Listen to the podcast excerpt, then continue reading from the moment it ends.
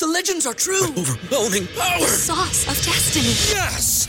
The most legendary sauce has arrived as McDonald's transforms into the anime world of WickDonald's. The greatest flavors unite in all new savory chili McDonald's sauce to make your 10-piece Wick Nuggets, fries, and Sprite ultra powerful. Unlock manga comics with every meal and sit down for a new anime short every week only at WickDonald's. Ba-da-ba-ba-ba, go! I participate in McDonald's for a limited time while supplies last. ¿No se merece tu familia lo mejor? Entonces, ¿por qué no los mejores huevos? Ahora, Egglands Best están disponibles en deliciosas opciones. Huevos clásicos, de gallina libre de jaula y orgánicos de Egglands, que ofrecen un sabor más delicioso y fresco de granja que le encantará a tu familia. En comparación con los huevos ordinarios, Egglands Best contiene la mejor nutrición como 6 veces más vitamina D, 10 veces más vitamina E y el doble de omega 3 y B12. Solo Egglands Best. Mejor sabor, mejor nutrición, mejores huevos. Visita egglandsbest.com para más información.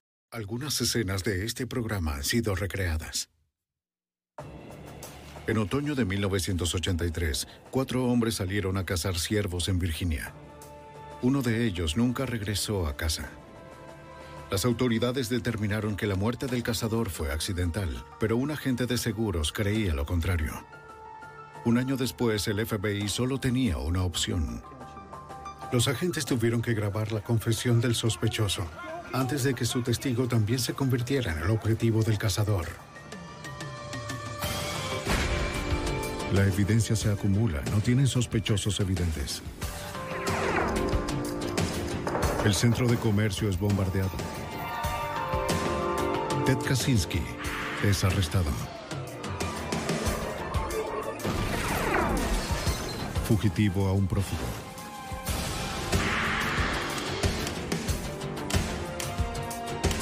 Los archivos del FBI.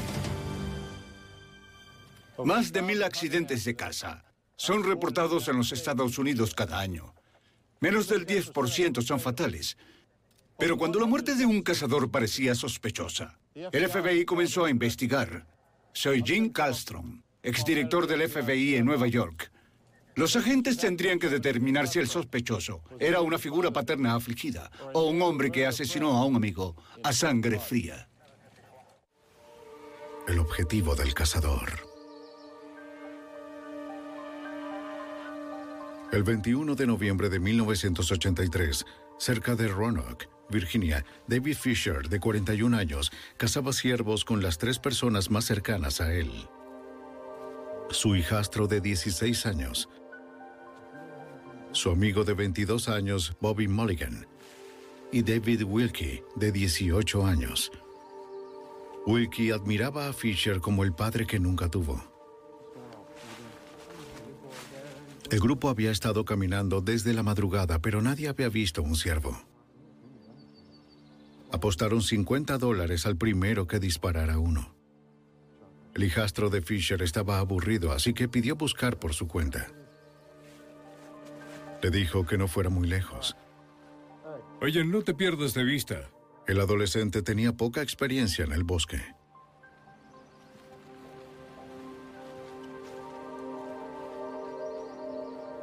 Caminó un poco hasta que oyó a alguien gritar, ¡Siervo! Luego escuchó un disparo. El joven regresó a ver quién había ganado los 50 dólares. Encontró al grupo a pocos metros de donde los dejó sentados en la pendiente de una pequeña colina. Papá, ¿qué pasó? A David Wilkie, de 18 años, le habían disparado. Todavía estaba vivo, pero estaban a kilómetros del teléfono más cercano. Fisher le dijo a su hijastro que corriera y fuera por ayuda. ¡Fue un accidente!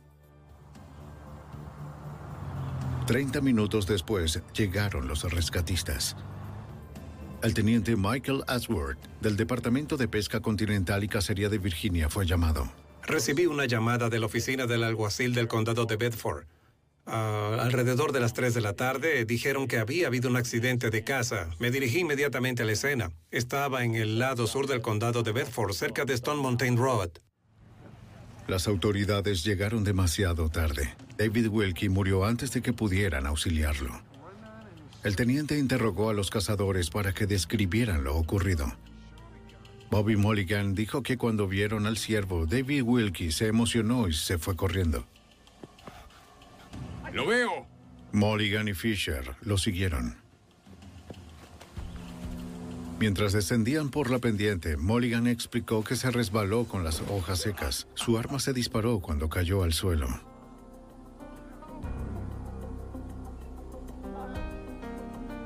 Para el teniente Aswar estaba claro que Mulligan era un novato con armas de fuego, ya que había cometido un grave error. Le dije que debía haber amartillado el arma y él me dijo que lo había hecho, que cuando oyó al siervo, amartilló el arma. Era obvio. Él desconocía las reglas básicas de seguridad. En la espalda, es decir... David Fisher le dijo al teniente que lo vio todo desde la cima de la colina.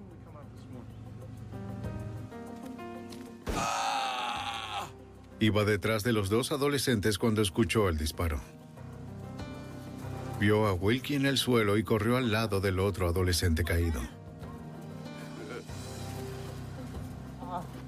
Le dijo a los investigadores que puso un paño sobre la herida en la espalda de Wilkie para detener la hemorragia. Querido, ve por ayuda.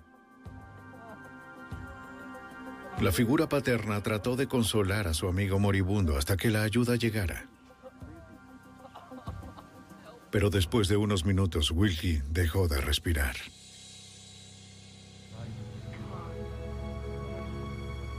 Los investigadores examinaron alrededor del área para determinar si había alguna evidencia física que corroborara su historia.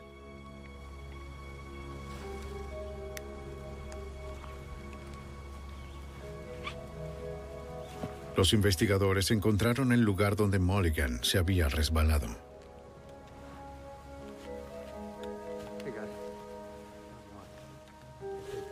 Echen un vistazo aquí, por favor.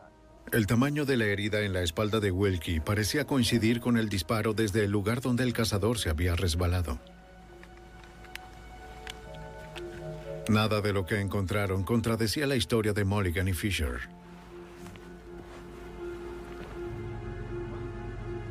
Llegué corriendo por el sendero. Vi un ciervo. Corrí, resbalé. Me caí y el arma se disparó. Entonces los oficiales dirigieron su atención al arma que dio el disparo fatal. Sí, ese es el arma. Descubrieron que no había sido alterada desde la última vez que se disparó. Cuando el teniente abrió el cañón, descubrió que el cartucho usado aún estaba adentro. Los hombres no fueron puestos bajo arresto, pero los investigadores les pidieron que fueran a la oficina del alguacil para un interrogatorio adicional. Las autoridades aún no sabían si iban a presentar cargos contra los cazadores. ¿Por qué no vienes conmigo? Sube a mi vehículo. Bobby Mulligan parecía estar muy arrepentido. A veces lloraba y hablaba del hecho de que tenía poca experiencia cazando. Ah, pero al parecer todo apuntaba a ser un simple accidente de caza y tenemos accidentes que ocurren de esa forma. En la estación a los dos hombres se les interrogó una vez más en habitaciones separadas. Sus historias nunca cambiaron. A diferencia de Bobby Mulligan, David Lee Fisher se mantuvo sereno y le aseguró a su hijastro que todo estaría bien. No te pongas así. No es lo mismo. Como los cazadores habían caminado inadvertidamente por áreas privadas, fueron acusados de cazar en una propiedad privada.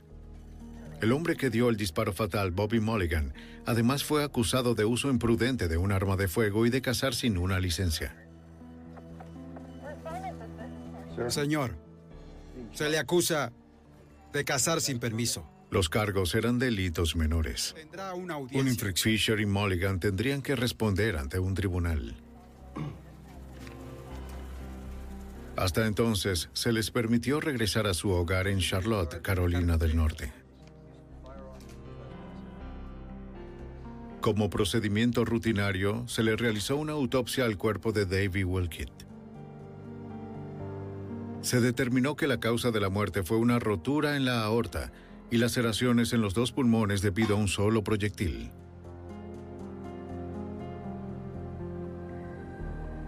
Además de la bala del calibre 12, el médico forense extrajo un pedazo de la guata que también descargó el cartucho de la escopeta. Los examinadores confirmaron que la bala se disparó desde el rifle de Mulligan. Un mes después, Fisher y Mulligan defendieron sus cargos de delitos menores en el Tribunal General del Distrito de Virginia. El juez le impuso a Mulligan una pena suspendida y una multa de 585 dólares. A Fisher lo multaron con 220 dólares.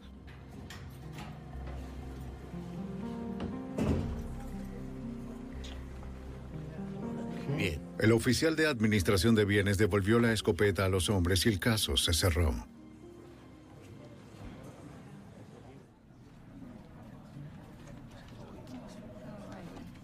Dos días después, una compañía de seguros recibió una reclamación sobre el seguro de vida del joven fallecido.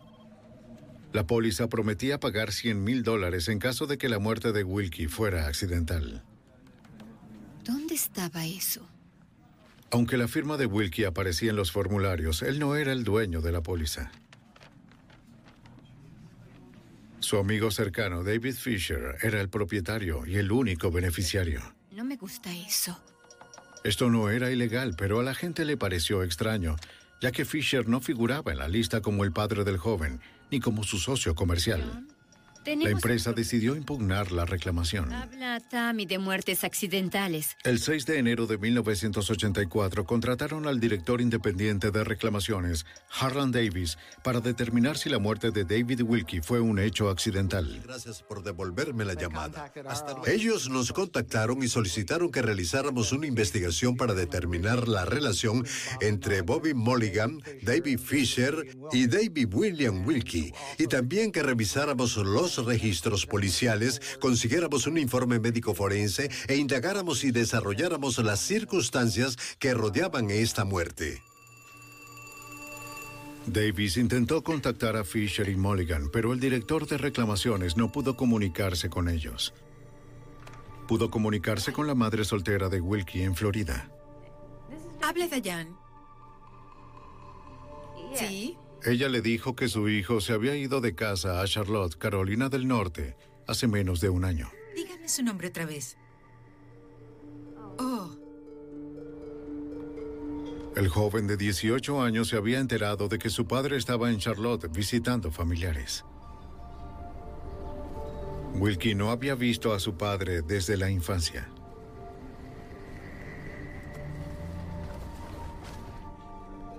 Su madre dijo que él pudo alcanzar a su padre, pero que dejó Charlotte antes de que pudieran reencontrarse. El padre no quería tener nada que ver con él. No te he visto por ahí. Allí Wilkie conoció a Fisher. David Wilkie. David Wilkie buscaba un padre que nunca tuvo. Su padre y madre estaban separados y estaban lejos de él. Él quería conocer a su padre. Por esa razón, él estableció una relación con David Fisher porque estaba buscando una figura paterna y todo se convirtió en una amistad.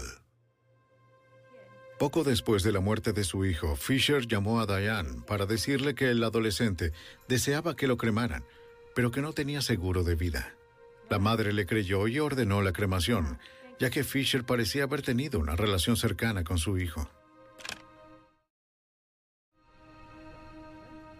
El director de reclamaciones finalmente logró contactar a David Fisher para preguntarle por qué habían comprado la póliza. Fisher respondió que Wilkie quería un seguro de vida porque planeaba casarse.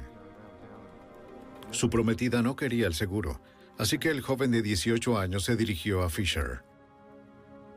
Como Wilkie no tenía dinero, Fisher le dio un préstamo y un trabajo para que se lo pagara. Quería casarse y vivir del trabajo que le ofrecí. Fisher era el propietario y operador de servicios Fisher, una pequeña empresa que empleaba a varias personas, entre ellas a Bobby Mulligan. La morgue y las funerarias llamaban a servicios Fisher cuando necesitaban transportar un cadáver a sus instalaciones desde las escenas de accidentes. Fisher y sus hombres trabajaban mayormente después de las 11 de la noche. No ganaba dinero, a menos que muriera gente. En una buena semana el trabajo era lucrativo, pero cuando no había cadáveres que transportar, necesitaba otras formas de sustento. Esta es una... El investigador cuestionó por qué Fisher había pagado la prima del seguro si Wilkie tenía ingresos. El hombre de negocios respondió que solo escribió los cheques a la compañía de seguros después de que Wilkie le pagó. Accidentalmente alguien le disparó y no sé qué más decir. Fisher tenía una respuesta para cada anomalía. A pesar de las desviaciones de Fisher, el investigador logró obtener una importante información de él. La nueva dirección de Bobby Mulligan, el hombre que disparó el arma que asesinó a David Wilkie. ¿Eres Bobby Mulligan? Sí. El director de reclamaciones encontró a Mulligan en una pizzería de Myrtle Beach, Carolina del Sur. Me gustaría hablar contigo. En primer lugar, me darías... Mulligan no tenía mucho que añadir a lo que Davis ya sabía. Calle principal el 100. El investigador de reclamaciones concluyó su análisis en la primavera de 1984. Su firma dio su evaluación a la compañía de seguros. Les recomendamos encarecidamente que no pagaran la póliza y que se siguiera investigando para determinar cualquier otra información que pudiera arrojar luz sobre este accidente que no era exactamente lo que parecía ser. Bueno, firmaría. La compañía de seguros envió el caso a un abogado en Greensboro, Carolina del Norte. Fisher firmó una declaración jurada de que había visto al difunto firmar la póliza. El abogado le pidió a Fisher que describiera el tiroteo una vez más. Cerca del accidente. El arma probablemente se resbaló y se disparó. Una vez más, Fisher indicó que Mulligan estaba a unos cuatro metros detrás de Wilkie cuando el arma se disparó.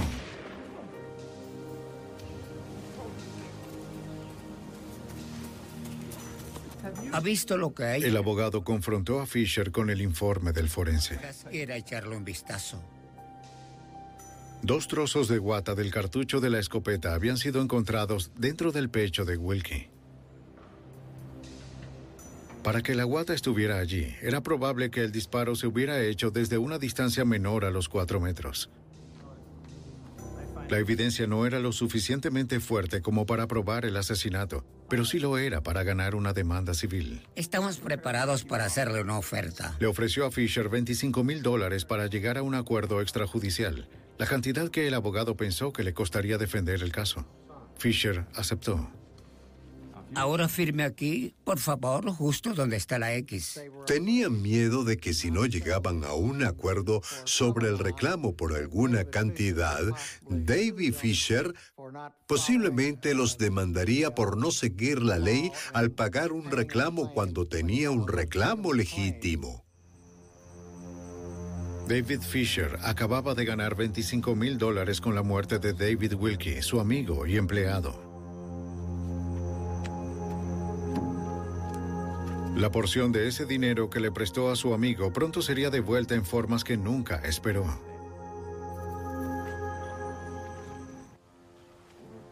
En un viaje de casa a Virginia, la muerte por disparo de David Wilkie, de 18 años de edad, se había declarado accidental. El hombre al que el adolescente fallecido admiraba, David Fisher, de 41 años, había recibido 25 mil dólares como único beneficiario de la póliza de seguros de vida del adolescente. Un año y medio después, en la primavera de 1985, el agente especial Robert McDowell de la oficina de campo del FBI en Charlotte recibió una llamada de uno de sus informantes.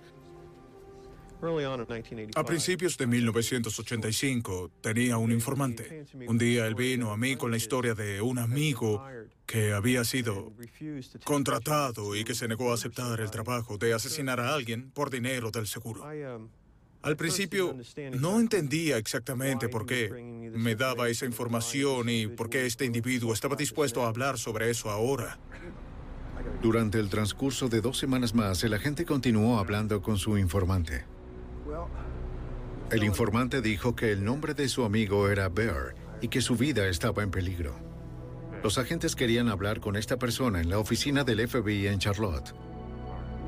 Pero el informante dijo que Bear se rehusaba ya que era un ex convicto.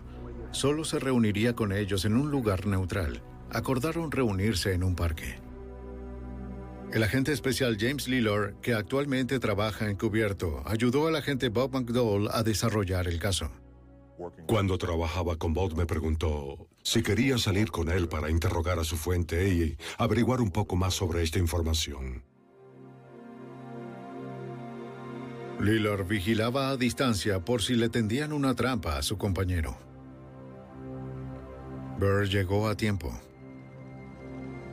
Su verdadero nombre era Gerald Stedham. Stedham dijo que un hombre llamado David Fisher lo estaba amenazando porque le debía varios miles de dólares de un préstamo personal. También acusó a Fisher de asesinar a David Wilkie de 18 años hace más de un año. Los agentes eran escépticos. Cuando oyes algo así, al principio suena fantástico y te rascas la cabeza pensando, ¿esto es real o no? Estedan puede haber estado exagerando un poco y tal vez exageró sobre la historia en sí misma. Mira, no estoy usando mi... Esperaba que el FBI lo protegiera a cambio de la información de su viejo amigo David Fisher. Cuando la gente le preguntó a Stedham que si estaba dispuesto a usar un micrófono para probar su historia, el ex convicto se negó. Ya había tenido encuentros con agentes del orden antes y desde el principio dijo que no confiaba en la policía, ni en el FBI, ni en nadie más. Así que en ese momento era cuestión de tratar de ganarse la confianza de Steedham hasta el punto de que realmente trabajara con nosotros y que no se echara para atrás una vez que empezara la operación. El agente McDowell necesitaba saber más sobre Fisher. Una investigación de antecedentes reveló que David Fisher tenía varios alias y 25 condenas previas por delitos que iban desde hurto hasta falsificación. Años antes, Fisher había testificado en el juicio de una figura criminal y luego entró en el programa de protección de testigos. Poco después se le retiró del programa ya que su conducta criminal continuaba violando las reglas. Los agentes también revisaron los registros en Virginia para confirmar la historia de Stedham. Sí, de hecho, hubo un accidente de casa en el que un joven llamado David Wilkie recibió un disparo en la espalda, supuestamente accidental, así que se pudo verificar que esto definitivamente sucedió. Eh, Luego, el siguiente paso fue averiguar si hubo algún motivo aquí, es decir, por qué pasó esto y si había más detalles. McDowell arregló otra reunión con Stedham para saber más. Stedham se negó a venir a la oficina del FBI. En cambio, accedió a reunirse en el estacionamiento de un restaurante local. Una vez más, Stedham prometió decirle al FBI todo lo que quisieran saber sobre Fisher, pero se negó a usar un micrófono para obtener pruebas. Si Fisher descubría el micrófono, Stedham sabía que lo asesinaría. No confiaba en que el FBI lo protegería si lo descubría. Fueron interrumpidos antes de que McDowell pudiera convencerlo. Estaba hablando con él cuando de repente se oyeron gritos dentro de un restaurante local. Me di cuenta de que había un robo a mano armada en ese momento y le pedí a Gerald que se apartara a un lado. ¡A un lado! El ladrón fue detenido por el agente antes de que pudiera huir.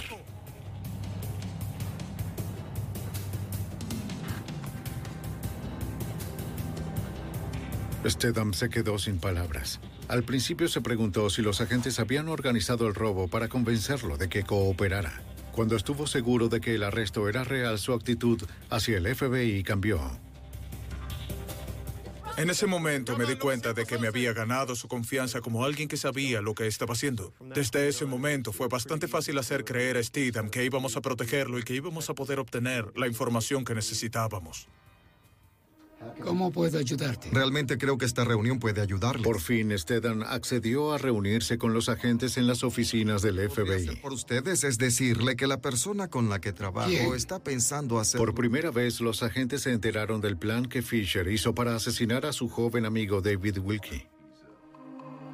En el verano de 1983, Fisher sugirió que él y Stedham, su viejo compañero de prisión, podrían ganar 100 mil dólares con una estafa de seguro de vida.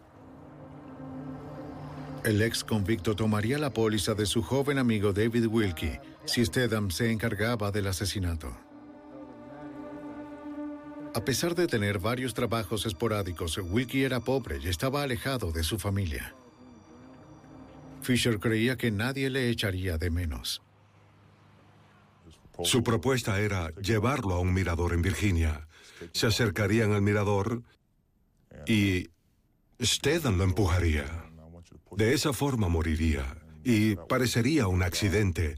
Fisher podría cobrar el dinero del seguro y, por supuesto, lo compartiría con Stedham si lo hacía. Bueno, estaba Stedham le dijo a los agentes que no tomó en serio a Fisher hasta que se enteró de que éste había obtenido la póliza de seguro de vida de Wilkie. Sí, le debía mucho. Y en ese momento, Stedham dijo que no quería tener nada que ver con eso. Se echó para atrás y eso volvió a enfurecer a Fisher, hasta el punto de desarrollarse un odio entre su viejo amigo Gerald Stedham y David Fisher. Yo un día recuerdo... Unos meses después, cuando Stedham se enteró de que Wilkie había muerto cazando en Virginia, sabía que la muerte probablemente no fue accidental. Stedham le dijo a los agentes que Fisher le ofreció más tarde 50 mil dólares para matar al asesino Bobby Mulligan. El informante creía que después Fisher probablemente vendría por él. Por desgracia, en ese momento Fisher odiaba a Stedham, es decir, probablemente quería asesinarlo.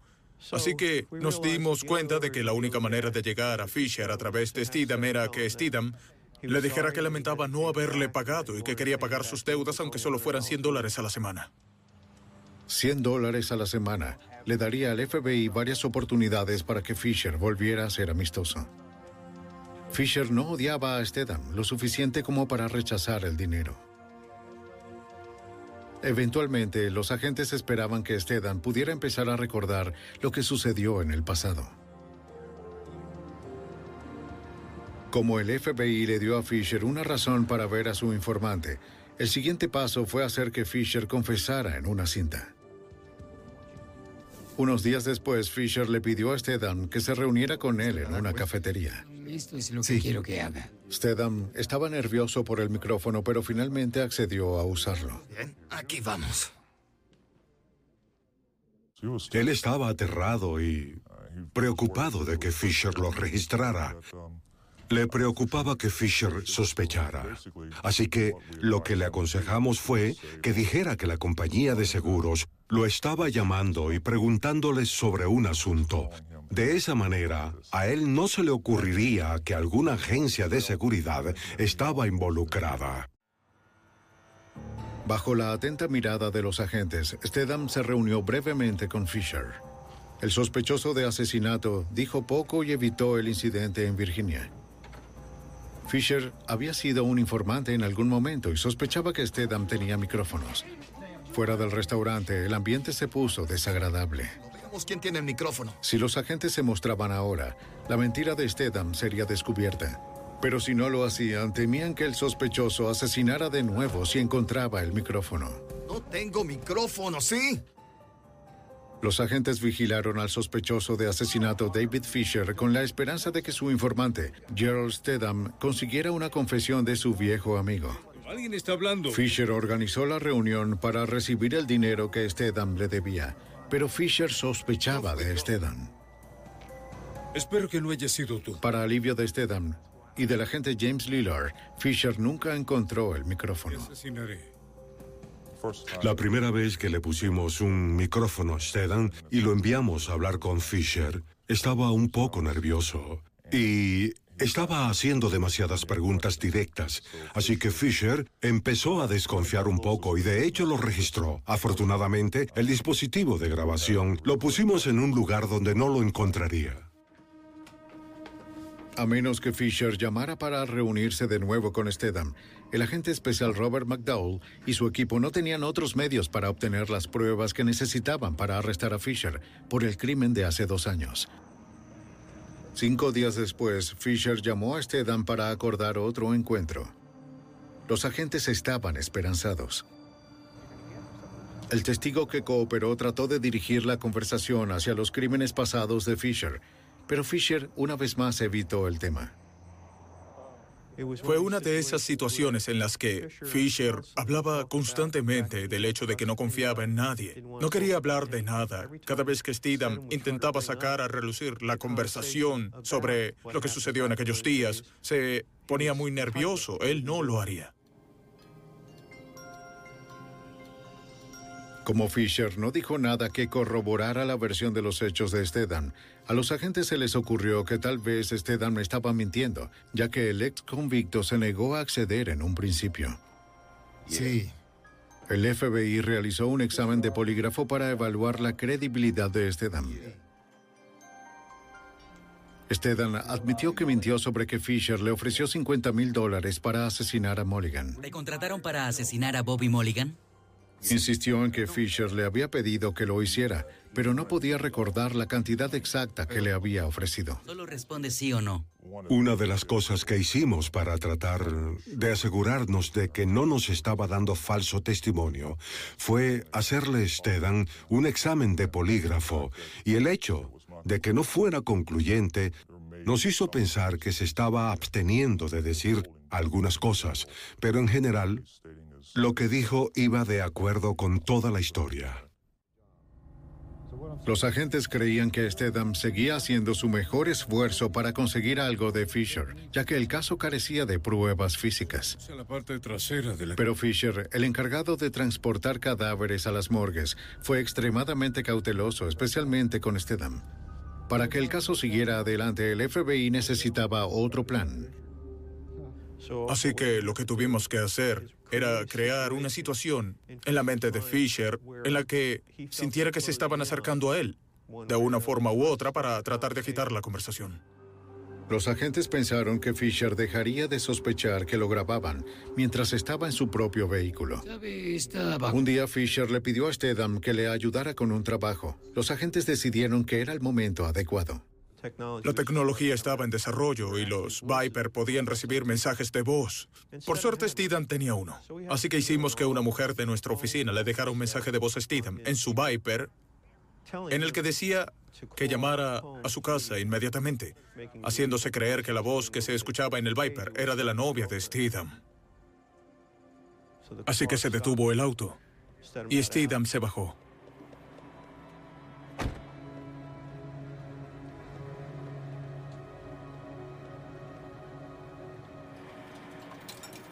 Para aparentar, Stedan habló brevemente con el agente de la oficina para hacerle saber que recibió el mensaje. Te agradezco por devolverme la llamada tan pronto. Estoy con él. De acuerdo, gracias, estaré allí.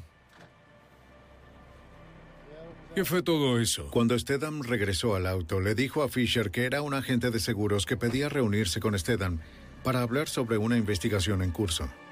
Fisher le dijo que si mantenía la boca cerrada, la investigación no llegaría a ningún lado, ya que el cuerpo había sido incinerado y todos decían que había sido un accidente.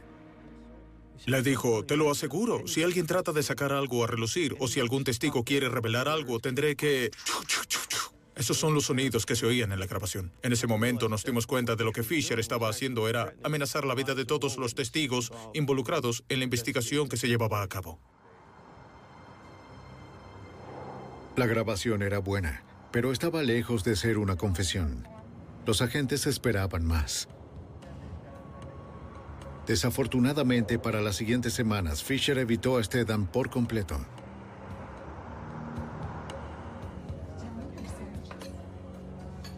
Los agentes persiguieron a Mulligan en su lugar. En la cinta, el tirador describió un encuentro que tuvo con Fisher después del tiroteo. ¿Qué pasó?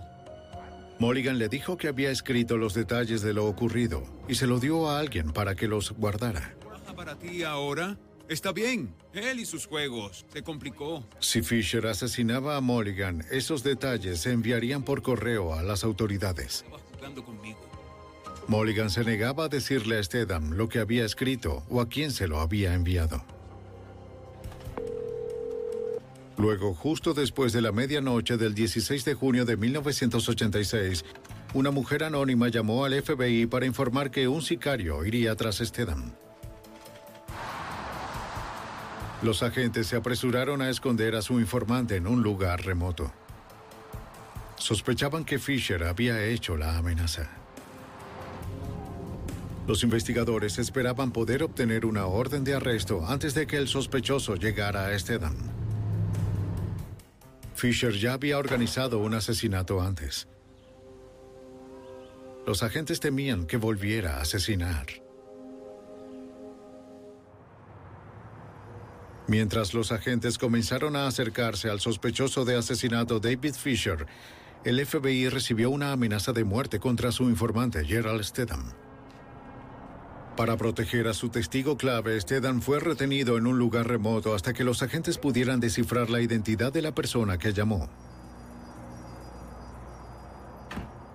Dos días después, los agentes reportaron a Stedham su investigación. La amenaza de muerte había sido rastreada hasta la residencia de uno de los amigos de Stedham. Stedham admitió que hizo que una amiga hiciera la llamada, pero enfatizó que la amenaza era real. Explicó que su viejo amigo David Fisher empezó a actuar como un extraño de repente. Para Stedham, esto solo puede significar una cosa. Fisher, el hombre que transportaba cadáveres a las morgues, planeaba asesinarlo. Los agentes no estaban contentos con el engaño de Stedham, pero el agente McDowell sabía que Stedham estaba en peligro. Stedham me dijo que Fisher, como dueño de una empresa que trabajaba con morgues y diferentes funerarias, había conseguido varios productos químicos que se les podían inyectar a las personas sin que lo supieran. De esa manera morirían sin dejar ningún rastro de la causa de muerte. La única forma de garantizar la seguridad de Stedham era poner a Fisher bajo custodia. Antes de que pudieran hacer eso, necesitaban más pruebas. Sí. En el otoño de 1986, un año y medio después de que el FBI comenzara su investigación, los agentes finalmente localizaron a la ex prometida de David Wilkie. La encontraron en Florida con un nuevo nombre de casada. Nos gustaría... Le confesó a los agentes que ella y Wilkie se comprometieron seis semanas después de conocerse y planearon mudarse a Florida. Para ahorrar dinero, la pareja se mudó con Fisher por un tiempo corto. Pero después de que su prometido fue asesinado, se mudó inmediatamente. Les dijo a los agentes que se sentía intimidada por Fisher. Justo antes de la muerte de Wilkie, Fisher le había hecho una propuesta para asesinar al joven por el dinero del seguro. Al igual que Stedham, ella no creyó que Fisher hablaba en serio hasta que Wilkie apareció muerto. Está bien. Él le dijo, lo que haremos será darle unos tragos y hacer que pase un buen rato. Quiero que lo metas en la piscina, lo llevas a la parte profunda y luego que lo ahogues, porque no sabe nadar. Entonces llamarían a la seguridad del hotel y todo parecería un accidente. Había algo extraño. Ella creía que Fisher era el responsable del asesinato, pero no tenía forma de probarlo y temía ser la siguiente. Bien, muchas gracias. Ha sido de gran ayuda y... Nos sorprendió que mucha gente supiera que Fisher buscaba a alguien que asesinara a Wilkie. Eso fue de verdad insólito. Nos costó creer que le planteó a tanta gente algún tipo de estafa o algún tipo de trampa solo para asesinar a alguien. La exprometida de Wilkie había proporcionado algunas piezas más que corroboraban la evidencia. Aunque el agente especial McDowell pensó que el caso aún tenía agujeros, creyó que tenían que arrestar a Fisher y a Mulligan antes de que alguien más fuera asesinado. Nos estábamos arriesgando a que David Fisher, por el tipo de persona que era, tomara finalmente la decisión de matar a alguien. Decidimos que era el momento de buscar acusaciones y hacer que lo arrestaran para que lo sacaran de las calles, al igual que Bobby Mulligan. El 5 de noviembre de 1986, un gran jurado de Virginia emitió una acusación contra Fisher y Mulligan por asesinato en primer grado. Pero con las pruebas que tenían, la condena seguía siendo cuestionable. McDowell tuvo una última oportunidad de obtener la confesión grabada de Fisher, que garantizaría un veredicto de culpabilidad en el juicio. Realmente quería intentar una vez más que Fisher explicara en detalle el hecho de que había ah, asesinado a alguien. a Wilkie por dinero. Me hubiera gustado oír una confesión verbal de él. Y sentí que la única forma de lograr eso era aumentando su ira. Teníamos que hacer que perdiera el control para que empezara a ser sincero. En la noche del 12 de noviembre de 1986, tres años después de la muerte de Wilkie, los agentes le pusieron un micrófono a Stedham tras haberle hablado a Fisher de un trabajo para conseguir dinero fácil. Stedham le había dicho que un fiador que ambos conocían tenía una pista sobre un sospechoso que había huido.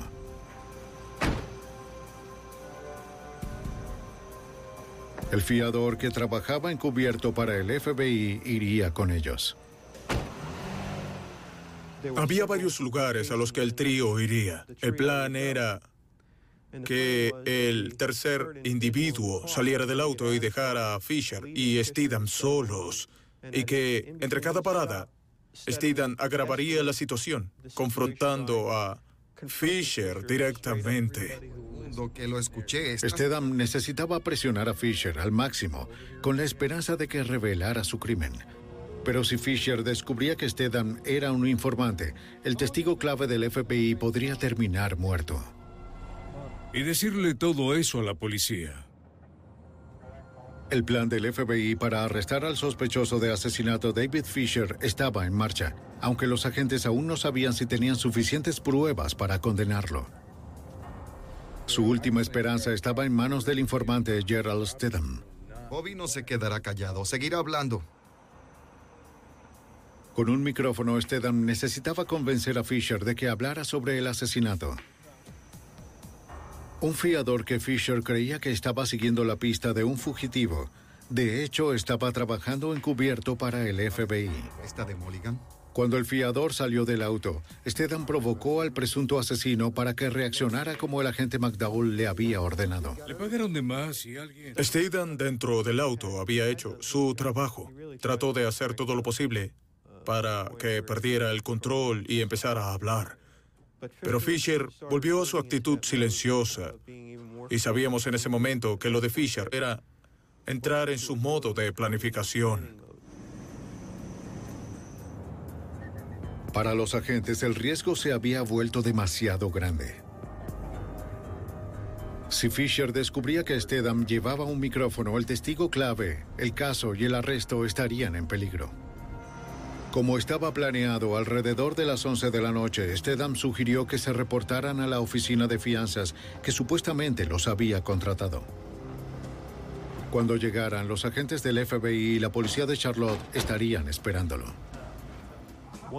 Una vez que salió del auto, Fisher le dijo a Steedham en términos inequívocos, nos vemos luego.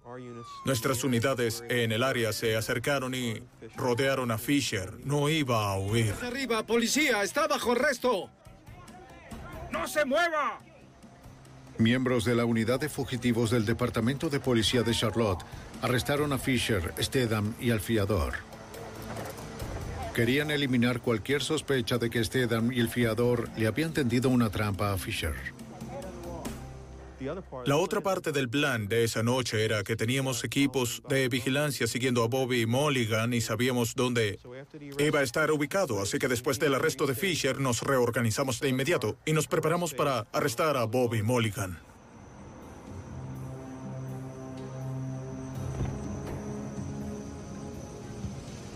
Los agentes reemplazaron la cinta de la grabadora que llevaba Stedham. Según las instrucciones, Stedham había hecho los arreglos necesarios para recoger a Mulligan en un club en el que trabajaba a tiempo parcial. Era pasada la medianoche cuando los dos llegaron a un bar. Tomemos un trago, yo pago. Convenció a Mulligan de que se sentara en el bar donde los agentes pudieran verlos en caso de que algo saliera mal.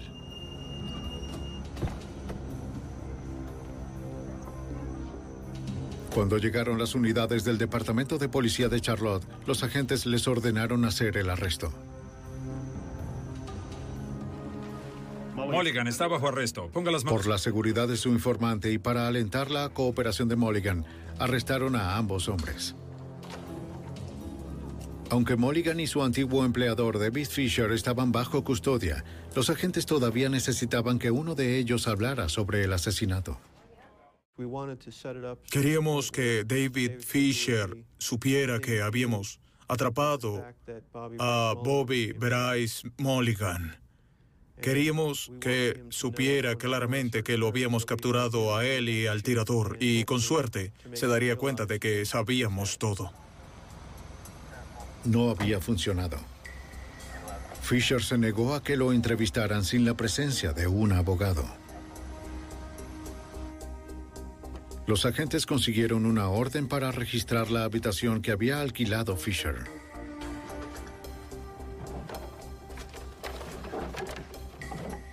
En el diario de Fisher encontraron una serie de pagos en efectivo a Mulligan. De un armario sacaron dos cajas fuertes. Los agentes esperaban encontrar en ellas las pruebas penales que pudieran asegurar la condena de Fisher.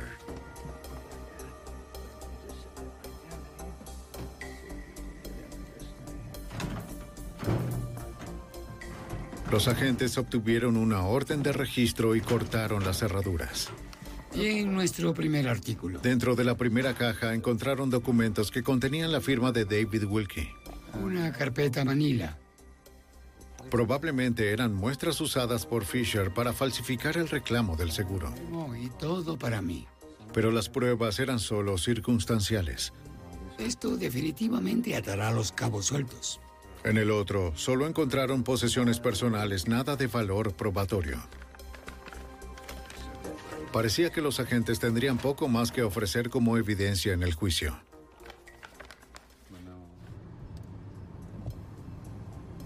Unos días después, el agente McDowell recibió un mensaje de Bobby Mulligan de 22 años que quería verlo. Hasta los momentos, tanto Mulligan como Fisher habían permanecido en silencio. Pero después de un par de días de reflexión y de consultarlo con sus padres, aparentemente el señor Mulligan había decidido confesar su participación en el asesinato. Pensó que era para beneficio propio ser el primero en darnos una confesión. Vamos a comenzar porque... Los agentes entrevistaron a Mulligan en una oficina de la prisión. Confirmó que la muerte de David Wilkie no fue un accidente. ¿Cuándo fue la primera vez que Fisher se puso en contacto con Mulligan dijo que todo comenzó con el plan de Fisher de asesinar a la prometida de Wilkie. Fisher le había prestado dinero a Wilkie para enamorar a una joven, asesinarla y luego cobrar su seguro. Oye, David. Pero Wilkie se enamoró y se echó para atrás. Estar bien. No será por mucho tiempo. Fisher estaba furioso. Ahora su objetivo cambió. Para recuperar el dinero que había invertido en el adolescente, Fisher reclutó a Mulligan para asesinar a Wilkie por su seguro. Ese era el trato. La historia de Mulligan apoyaba la de Stedham. Los agentes finalmente tenían la evidencia corroborativa que habían estado buscando por más de un año. Mulligan agregó que había tratado de cancelar todo el asunto, pero Fisher siguió presionándolo para que le disparara a Wilkie y terminara de una vez. Dijo que Fisher trajo al hijo de su exesposa como señuelo. Mulligan sostuvo que en realidad se resbaló y cayó al suelo.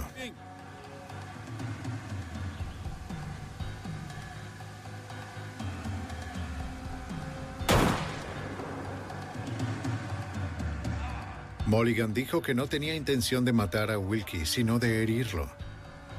Dijo que fue Fisher quien asesinó al joven. Él creía que fue el dedo de David Fisher presionando la herida, lo que mató a Wilkie, que el disparo no lo hizo. Para él, Fisher fue quien realmente lo asesinó.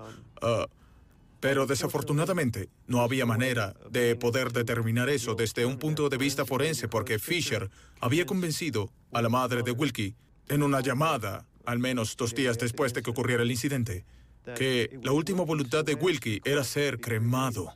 ¿Cuál fue el monto final del trato? Bien, ¿sabes? Dijo que Fisher le había prometido 38 mil dólares por apretar el gatillo, pero terminó pagándole solo 7 mil dólares.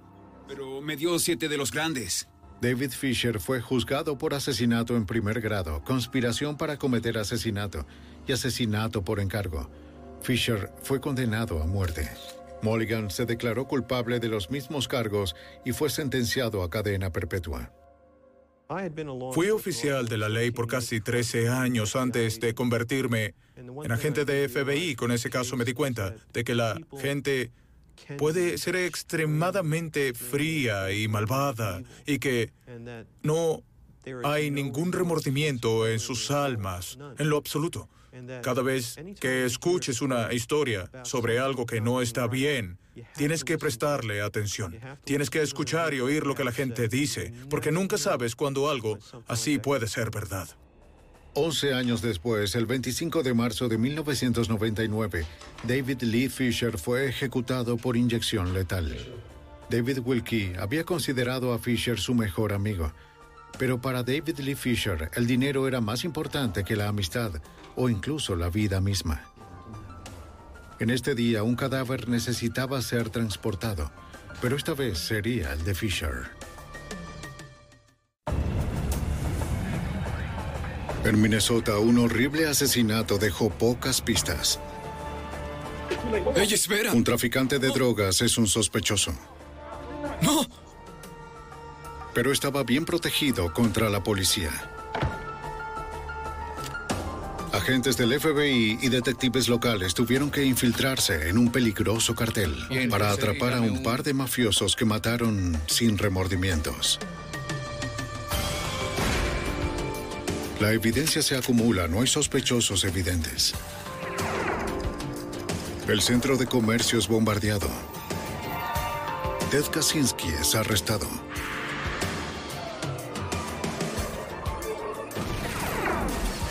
Fugitivo a un prófugo.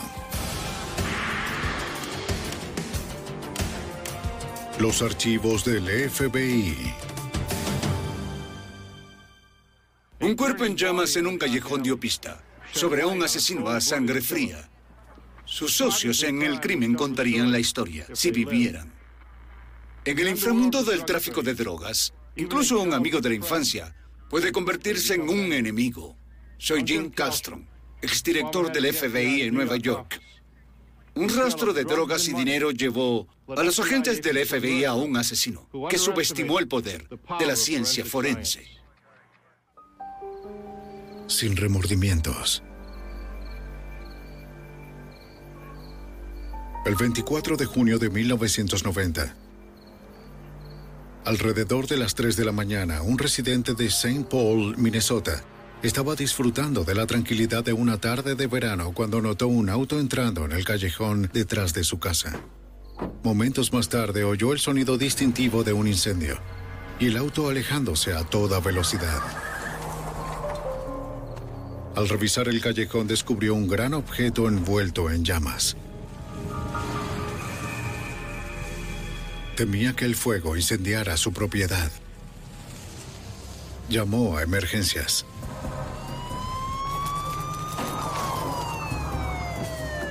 Las unidades de emergencia de St. Paul respondieron.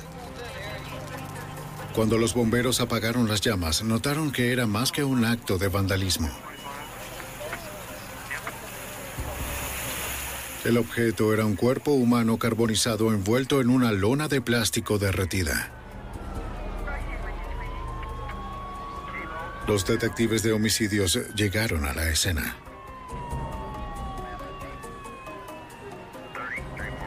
Interrogaron al residente, pero no había visto el auto ni quién estaba dentro. La policía no encontró ninguna identificación en o cerca del cuerpo. Los investigadores esperaban que una autopsia proporcionara más información. Si pudieran identificar a la víctima, podría guiarlos a los responsables. Un médico forense determinó que la víctima era un hombre negro de unos 20 años y que murió antes de que se iniciara el incendio. Causa de la muerte, múltiples heridas de bala en la cabeza. El forense extrajo tres balas de pequeño calibre. Las enviarían al laboratorio de balística para examinarlas. A pesar de los daños causados por el incendio, el forense encontró quemaduras de pólvora en la cabeza de la víctima, lo que indicaba que le dispararon a quemarropa. Si quedaba alguna huella dactilar, quizás podrían identificarlo. Introdujeron las huellas en el sistema de identificación automática de huellas dactilares. AFIS es una base de datos nacional que contiene las huellas de 23 millones de personas. Probablemente quemaron el cuerpo para dificultar su identificación. Con la tecnología AFIS era posible. Pero comprobar las huellas llevaría algún tiempo. La policía creía que un asesinato tan espantoso estaba relacionado con drogas. El área de Minneapolis-St. Paul se había convertido en un lugar popular de importación de narcóticos.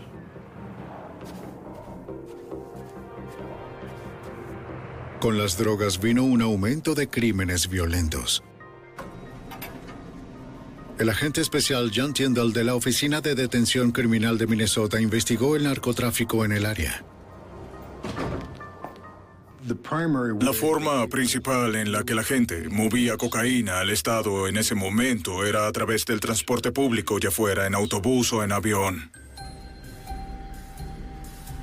La policía creó equipos de interdicción de drogas asignados al aeropuerto de Minneapolis-St. Paul para tratar de detener la afluencia. Los agentes monitoreaban los viajes desde y hacia ciudades como Miami y Los Ángeles, donde se originaron.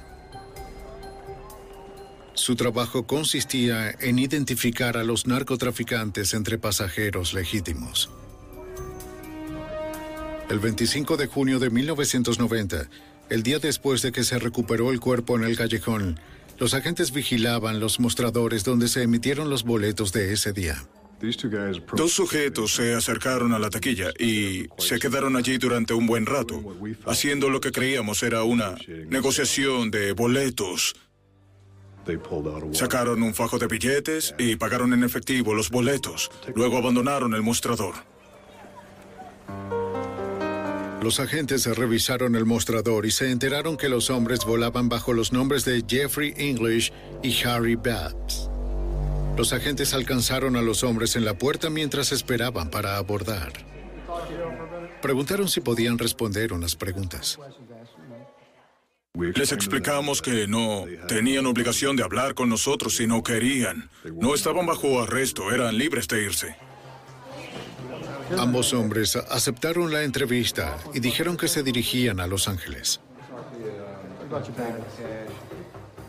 Dijeron que venían a St. Paul a visitar a un amigo llamado Ken Se los Jones. agradezco. Será un segundo. No perderán el avión ni nada. Los agentes pidieron permiso para revisar las maletas que habían registrado en el mostrador. Ambos aceptaron. Una orden era innecesaria.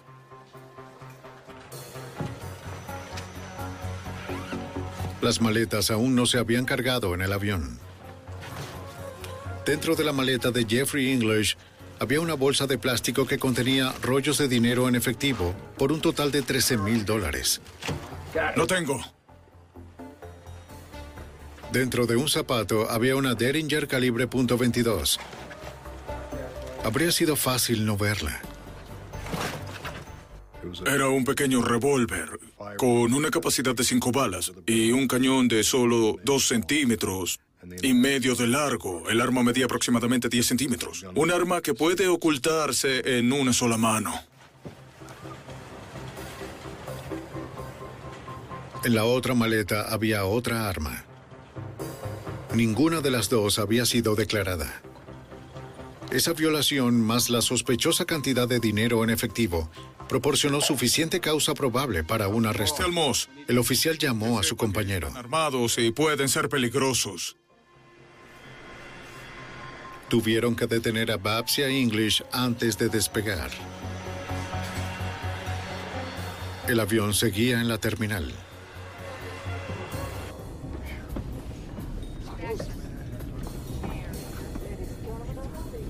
El agente abordó el avión y encontró a los hombres ya sentados. Un par de preguntas no tomarán En una entrevista posterior, English afirmó que el dinero provenía de la venta de un auto. Dijo que compró la Derringer calibre .22 en la calle en Minneapolis. Y añadió que no tenía ni idea de dónde había estado el arma. Y pensé que esa era una respuesta extraña para desentenderse del asunto del arma. Y esa fue la primera razón que cualquiera de nosotros tuvo de que el arma pudo haberse usado en algún tipo de crimen, simplemente por la forma en que enmarcó su respuesta. Los agentes sospecharon más cuando English admitió que estaba volando bajo un nombre falso. Su verdadero nombre era Jeffrey Burns. No había pruebas contra Barnes o su compañero por nada excepto delitos menores con armas. Ambos pagaron multas y fueron liberados. Se retuvieron sus armas hasta que los agentes revisaran los registros policiales para ver si se usaron en crímenes anteriores. Dos semanas después, la policía de St. Paul recibió la comparación de huellas dactilares del hombre encontrado quemado. Hubo una coincidencia en el sur de California. El nombre de la víctima era Duane Walker. El residente de Los Ángeles de 26 años tenía antecedentes por intento de venta de narcóticos. La muerte de Walker salió en los periódicos de su ciudad natal. Su tío leyó el artículo y llamó a las autoridades de St. Paul. Operadora. ¿Con la policía de St. Paul? Le dijo a los detectives que su sobrino había ido a verse con un hombre llamado Ken Jones. Señor, muchas gracias por su información, se lo agradecemos. Sí, oficial, mi nombre es... Como Walker no regresó de St. Paul, su tío se puso en contacto con Jones, quien dijo que Walker se había ido. Será de gran ayuda. De acuerdo. Adiós. Creo que el archivo está justo aquí. Los detectives de narcóticos de St. Paul estaban familiarizados con Jones. Habían estado investigándolo durante años. Tenía fama de ser el mayor proveedor de cocaína de la región. Jones fue cuidadoso con su negocio de drogas y estaba protegido contra la investigación. Gracias a todos y en nombre de la Junta de Desarrollo del Vecindario nos... Al donar públicamente a organizaciones benéficas urbanas, Ken Jones se retrató a sí mismo como un benefactor de la comunidad. La policía sabía que era una fachada, como sus negocios legítimos que creían que usaba para lavar dinero. Su reputación era diferente en la calle. Entre los traficantes y adictos, Jones era conocido por gobernar sus intereses con mano dura. Espera, espera. Si no le pagaban, la gente salía herida. Espera, tengo tu dinero, lo conseguí todo. Durante años, los detectives han buscado una manera de cerrar el negocio de las drogas. Los detectives sabían que Duane Walker estaba con Jones antes de su muerte. Si probaban que el traficante estaba involucrado, finalmente lograrían sacarlo de la calle, pero necesitaban más pruebas. Los investigadores fueron a entrevistar a los empleados del negocio de Jones. Dígame, ¿alguna vez... Esperaban que alguien supiera de la relación entre Jones y Duane Walker. ¿Nunca antes lo había visto? Ninguno de los empleados estaba dispuesto a hablar. El traficante Ken Jones continuó con el narcotráfico. Parecía estar fuera del alcance de la ley.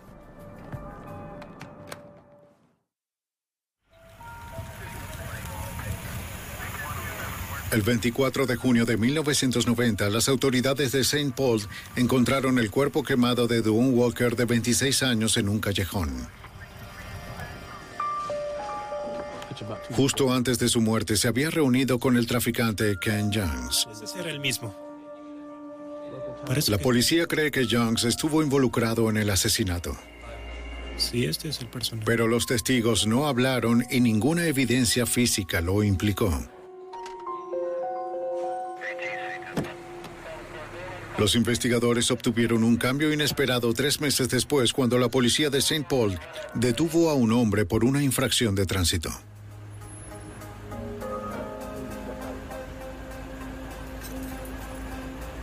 Una revisión reveló que había una orden de arresto contra Charles Shock. Sí, tenemos una ¿Qué? orden de arresto para usted. ¿Qué? De espalda. hay- La policía lo detuvo.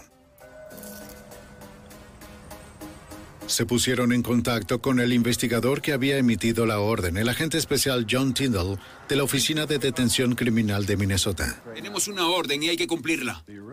La orden de arresto fue emitida contra Charles Chuck por importar dos kilos de cocaína. Intentamos encontrarlo en la dirección que nos había dado y no estaba allí. No teníamos forma de saber dónde estaba en ese momento. Varios meses antes, un equipo de interceptación de drogas en el aeropuerto de Minneapolis, St. Paul, había visto al mensajero. Vieron a Shock pagar en efectivo por un pasaje de última hora a Los Ángeles. ¿Ida o ida y vuelta? Ida y vuelta. Ida y vuelta. Shock no registró ninguna maleta y solo llevó una al avión. El pase de embarque. No, eh, Al día siguiente lo vieron regresar. Pero con dos maletas. Sabían que los mensajeros a menudo tenían maletas adicionales cuando regresaban de buscar drogas. ¿Cómo está, señor? Soy el oficial Moss. Oficial Tyndall. Debemos hablar con Le dijeron a Shock que no podían arrestarlo, pero que podían retener su equipaje e inspeccionarlo. Solo bájalas por un Las momento. autoridades no podían abrir las maletas sin su consentimiento y él no lo permitió. Nada, ¿verdad? La respuesta de Shock no fue la de un viajero inocente. Prisa y debo irme, ¿entienden? Si les dices que vas a retener sus maletas, normalmente, si no tienen nada que ocultar, quieren quedarse con ellas, no quieren dejarlas atrás. Shock no tenía ese problema, no tenía preguntas ni inquietud. Su principal preocupación era salir de allí tan rápido como pudiera. Toma esta y yo la otra. Poco después de que Shock se fuera, una unidad canina examinó las maletas. Vamos, chico, olfatea. Una estaba limpia, pero en la otra el perro olió narcóticos. No se puede obtener una orden de registro basada estrictamente en las acciones del perro. El perro fue la parte integral de la solicitud de registro, pero no fue la única. También tuvimos que añadir el hecho de que habíamos visto a Chuck la noche anterior entrar y comprar un boleto de ida y vuelta a Los Ángeles con regreso la mañana siguiente. Estas cosas son inusuales. El hecho de que llevara una pequeña maleta en el avión y regresara con dos también es muy raro. Los agentes obtuvieron una orden de registro para abrir las maletas. Oh. Dentro recuperaron dos kilos de cocaína. Los investigadores sospechaban que Shock llevaba las drogas para otra persona. En ese momento no pudimos establecer una conexión sobre con quién podía estar trabajando o para quién. Pero mi instinto me decía que era un mensajero para alguien de un nivel superior. Todo estará bien, ¿de acuerdo? Ahora que había sido arrestado, Shock se enteró de las pruebas en su contra. Hizo que su abogado propusiera un trato. A cambio de considerar la sentencia, daría información sobre el hombre para el que traficaba drogas. Y lo más importante, también daría detalles sobre el asesinato sin resolver de Don Walker. Shock dijo que el hombre que lo contrató como mensajero era el mismo que había ordenado el asesinato. Veamos qué tienes. Su nombre era Ken Jones. Por cada kilo de cocaína entregado, Ken Jones le pagaría a Shock mil dólares. Shock había trabajado para el traficante desde la secundaria. Fue precisamente porque su relación era tan fuerte que Jones no tomó represalias por la cocaína perdida. No te arrepentirás. Pero Shock no era el único mensajero. La novia de Jones también jugó un papel importante en la organización del tráfico. Charles Chuck me dijo que ella estaba íntimamente familiarizada con su operación de narcotráfico. De hecho, había sido azafata de una aerolínea durante muchos años y había actuado como mensajera para él, trayendo kilos cuando trabajaba como azafata. Los investigadores le preguntaron a Shock si la novia sabía del asesinato. Dijo que cuando mataron a Walker, ella estaba muy alterada. Mío era de Ken Jones. Irene, ¿estás bien? Ella dijo que Jones le había ordenado que limpiara el baño de su apartamento. ¿Qué pasa? Había mucha sangre en la bañera. Por cierto, usted... Shock había oído que le dispararon allí a Walker. Todo esto. Dijo que el nombre del asesino era Jeffrey Burns, un sicario de Jones, y el mismo hombre cuya maleta contenía 13 mil dólares en efectivo y una Derringer calibre 22.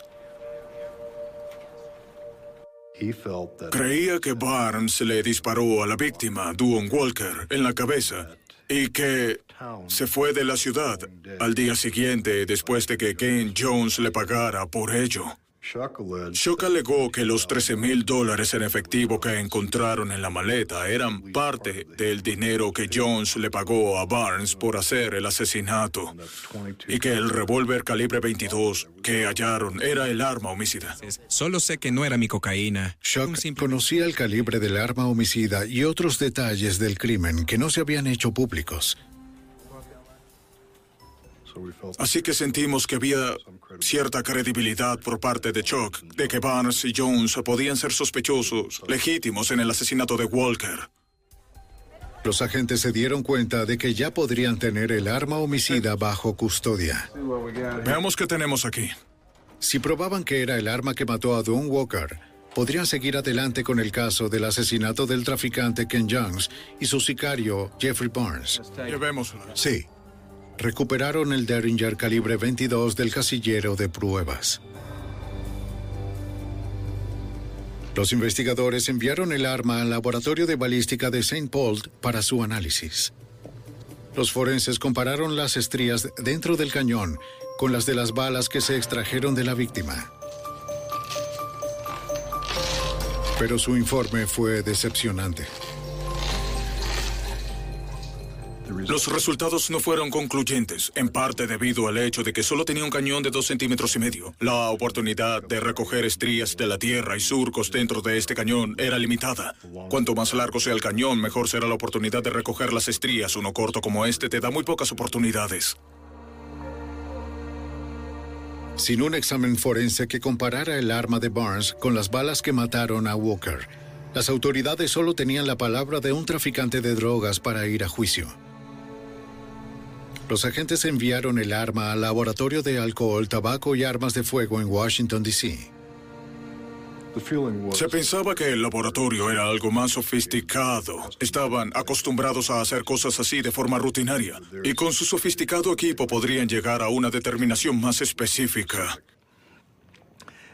Después del examen de la ATF, llegaron a la conclusión de que era, de hecho, el arma que se usó para asesinar a Duane Walker. Los investigadores ahora sabían que el sicario Jeffrey Barnes tenía en posesión el arma homicida el día después de que asesinaran a Walker. Pero aún no tenían pruebas de que él hizo los disparos mortales o de que Ken Jones ordenó el asesinato. Disculpe, señora. Queremos Agentes y detectives buscaron testigos que pudieran relacionar a los dos hombres con el homicidio. ¿Podría observar la foto? No. Ya sea por lealtad o por miedo, las autoridades se encontraron con el silencio. Una tras otra, las personas con las que intentábamos hablar no nos daban respuestas. Todas se negaron. Así que volvimos al punto de solo tener la declaración que nos dio Charles Chuck y ninguna manera palpable de corroborar la información que nos dio a través de otros testigos. Tim, ¿podemos hablar? Los investigadores solicitaron una orden para registrar el apartamento de Jones, pero el juez se negó a concederla porque no podían corroborar la historia de la sangre en el suelo. Información de los registros telefónicos. Después de casi un año, los investigadores notaron que el caso no se resolvería sin recursos adicionales. Contactaron al escuadrón antidrogas del FBI de St. Paul para pedirle ayuda. Al haber trabajado en narcóticos durante 20 años, el sargento Tom Dunaski conocía bien la reputación de Ken Jones y Jeffrey Barnes. Ah, ¿En dónde está? Ambos son individuos muy intimidantes e imponentes. Tenían antecedentes violentos. Cuando íbamos a interrogar a la gente, todo el mundo eh, trataba de evitar tener contacto con nosotros o contarnos la historia real. Los investigadores creían que la única manera de llegar al traficante y a su sicario sería a través de un testigo que cooperara. Necesitaban encontrar a alguien que pudiera darles información de primera mano y tal vez solicitar una confesión grabada. El investigador se acercó a un informante confidencial que había participado en casos anteriores. El informante no pudo relacionar a Barnes con la víctima. Él tiene mala reputación, pero los ayudaré a... Pero sí sabía que el sicario tenía un sobrino que había sido liberado recientemente de la prisión. ¿Qué tal, amigo? ¿Cómo estás? El sobrino era Russell Barnes, conocido en la calle como Ice. Sí, se están llevando a todos. Después de salir de prisión, llegó a St. Paul para vender cocaína con contactos proporcionados por su tío Jeffrey Barnes. Ven, ven, vamos. amigo. El sobrino estaba ansioso por hacer dinero. Los agentes esperaban usar su entusiasmo a su favor.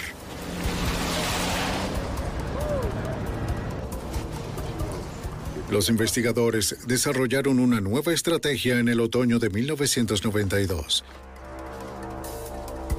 El sobrino del sicario sería su nuevo objetivo.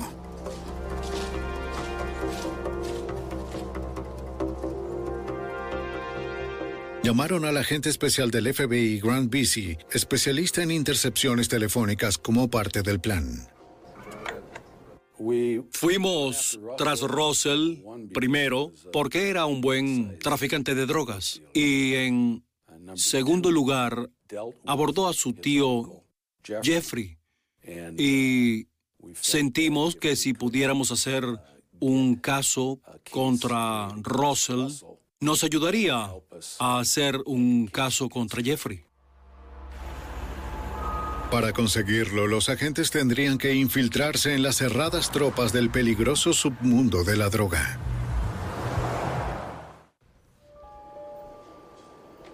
En 1992, los investigadores creyeron que un traficante de St. Paul y su sicario habían matado a Duane Walker.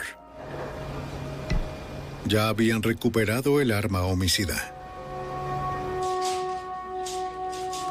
Pero el sargento Tom Dunaski asignado a un escuadrón antidrogas del FBI, necesitaba pruebas para poder arrestar al traficante Ken Jones y a su sicario Jeffrey Barnes. Tener el arma no fue suficiente para que lo enjuiciaran. Sentíamos que teníamos que identificar a algunas personas o llevarlas a la corte que pudieran identificar que Jeff Barnes y Ken Jones estuvieron en los asesinatos. El agente especial del FBI, Grant Busey, creyó que si primero arrestaban al sobrino del sicario, el traficante de drogas Russell Barnes podría proporcionarles la información que necesitaban. Teníamos fuentes de información cercanas a Russell que nos dieron la indicación de que él sabía que su tío había cometido el asesinato. No sabíamos uh, qué tanto sabía Russell al respecto. Muy bien, de acuerdo. Para construir un caso de narcóticos contra Russell Barnes, el FBI reclutó a un informante de confianza con credibilidad en la calle. ¿De acuerdo? De acuerdo. Le instalaron micrófonos y se involucraría en compras de drogas controladas con el sobrino del sicario.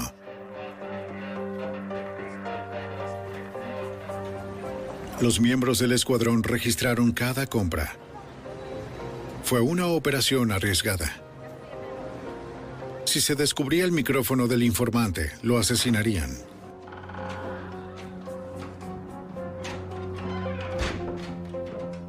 Los agentes querían crear confianza y evitar la posibilidad de que Russell Barnes sospechara que era una trampa. Todo muy bien. ¿Qué es lo que necesitas? ¿Qué es lo que quieres? De acuerdo. Al principio solo compraba pequeñas cantidades. Mm, ¿Cuánto me va a costar? Con el tiempo las transacciones aumentaron en tamaño y frecuencia y cada una fue registrada. Es buena mercancía. Es lo mejor que Mm, tengo. sí. Pero Russell Barnes se negó a hablar de su conocimiento del asesinato. Los agentes no estaban más cerca de resolver el crimen.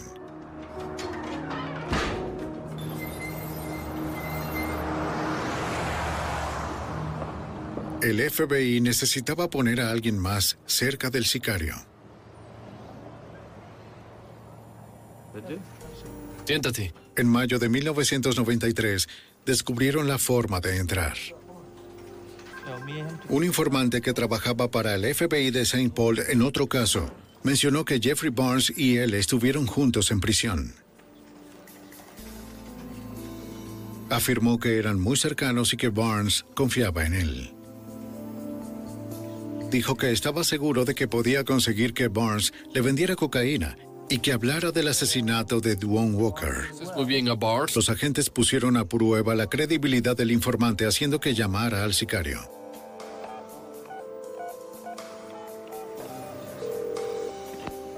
En ese momento era evidente que Jeffrey Barnes se sentía cómodo hablando con él. ¿O qué? No, hace un par de meses que salí. Todavía estoy en el negocio, ya me conozco. Era lo que los investigadores estaban buscando. Sí, está bien. Te daré un buen precio. Ahora necesitaban encontrar un lugar para la compra de drogas, un ambiente que pudiera estar controlado. Me ha ido bien. En ese momento, el informante vivía con un pariente y no podía hacerlo en su casa. Obtuvimos una casa del Hood y trasladamos al informante a la casa.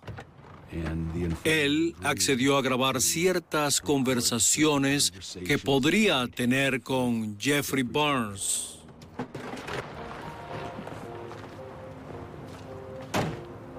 Los investigadores instalaron al informante en una casa del gobierno en el lado oeste de St. Paul.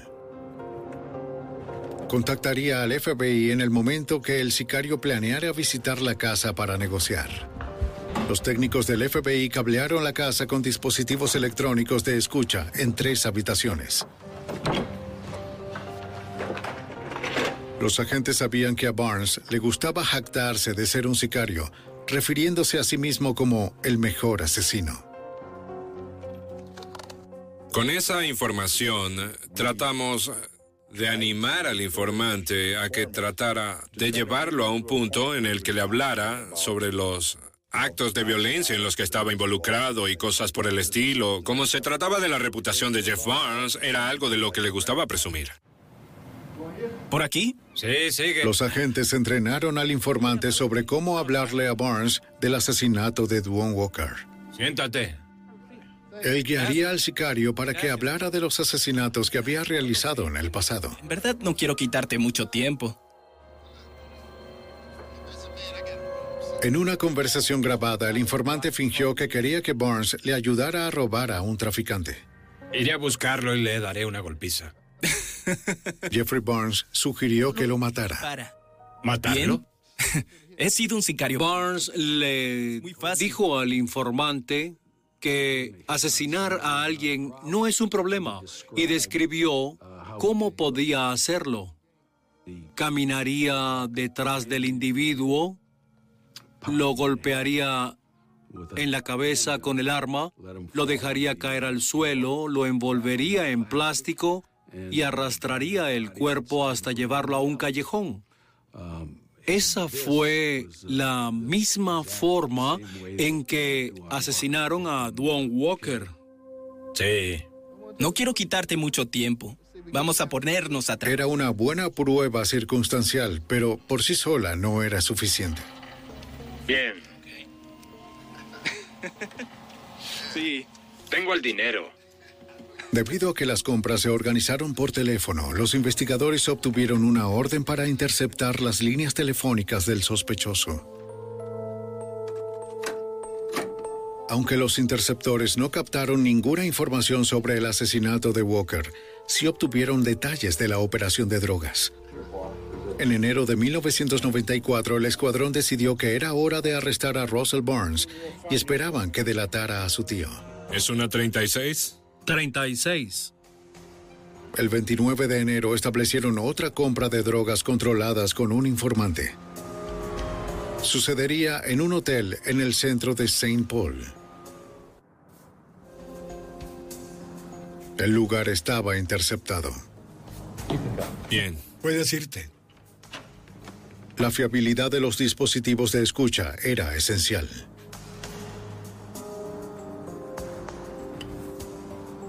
Probando, uno, dos. Las grabaciones se usarían en los tribunales.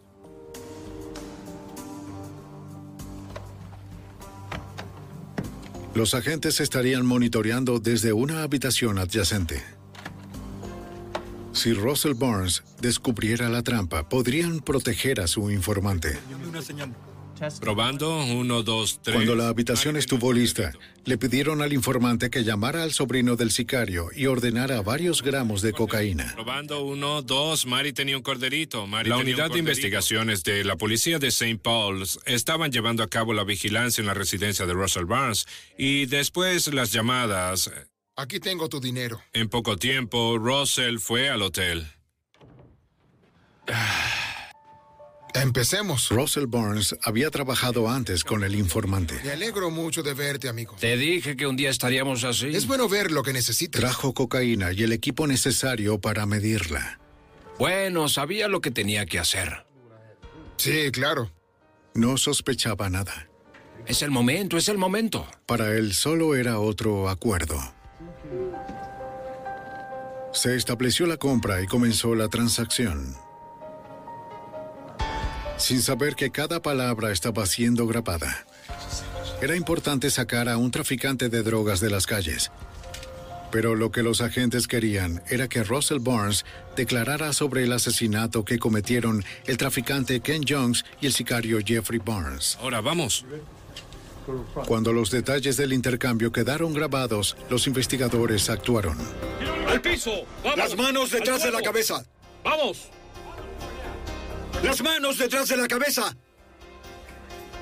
Muy bien, despejado. Las manos detrás. Tenían pruebas irrefutables de que Russell Barnes vendió aproximadamente 56 gramos de cocaína. Arrodíllate. Los investigadores le explicaron que con tres infracciones por ventas de drogas, Russell tendría un mínimo de 15 años en prisión. Levántate. Querían una declaración sobre su tío. Barnes. Hablamos con él extensamente sobre eh, Jeffrey Barnes y su participación en el homicidio de Don Walker. Estaba algo reacio porque era su tío, se necesitó algo de persuasión. Después de un tiempo, eh, ganamos su confianza y finalmente nos contó lo que sabía sobre el homicidio de Don Walker. Walker. Jeffrey Barnes le había dicho que Walker intentó robarle cocaína a Ken Jones. El arma. Lo. Así que lo asesinaron. El sicario dijo que luego arrojaron el cuerpo de Walker en un callejón. Eso fue lo que rociaron con gasolina y lo encendieron en fuego. Nadie se mete con mi dinero así. Fue, en el mejor de los casos, una confesión de segunda mano. Nadie se mete con... Operación de drogas. Sí, Detuvieron a Russell lo Barnes. sucedió a Walker. Colaboraré. De acuerdo. Vamos, levántate. Los agentes también arrestaron a su informante para que nadie supiera que él cooperó. Descubrió el calibre 22. Estoy trabajando.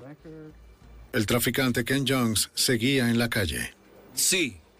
así como su sicario, Jeffrey Barnes. Dispara. ¿Matarlo? Bien. Pero el escuadrón del FBI se estaba acercando. Es muy fácil. En 1994, mientras intentaban desmantelar una red de narcotraficantes de Minnesota y resolver un asesinato de cuatro años, el FBI y la policía de St. Paul habían arrestado al traficante Russell Barnes, quien accedió a cooperar. Ofreció detalles sobre los crímenes cometidos por su tío Jeffrey Barnes, incluyendo tráfico de drogas a nivel nacional y el asesinato de Dwayne Walker en 1990. Según el sargento Tom Dunaski, los investigadores tenían muchas pruebas contra Jeffrey Barnes, un conocido sicario del traficante Ken Jones. En la grabación dice que recuperamos un arma en el aeropuerto.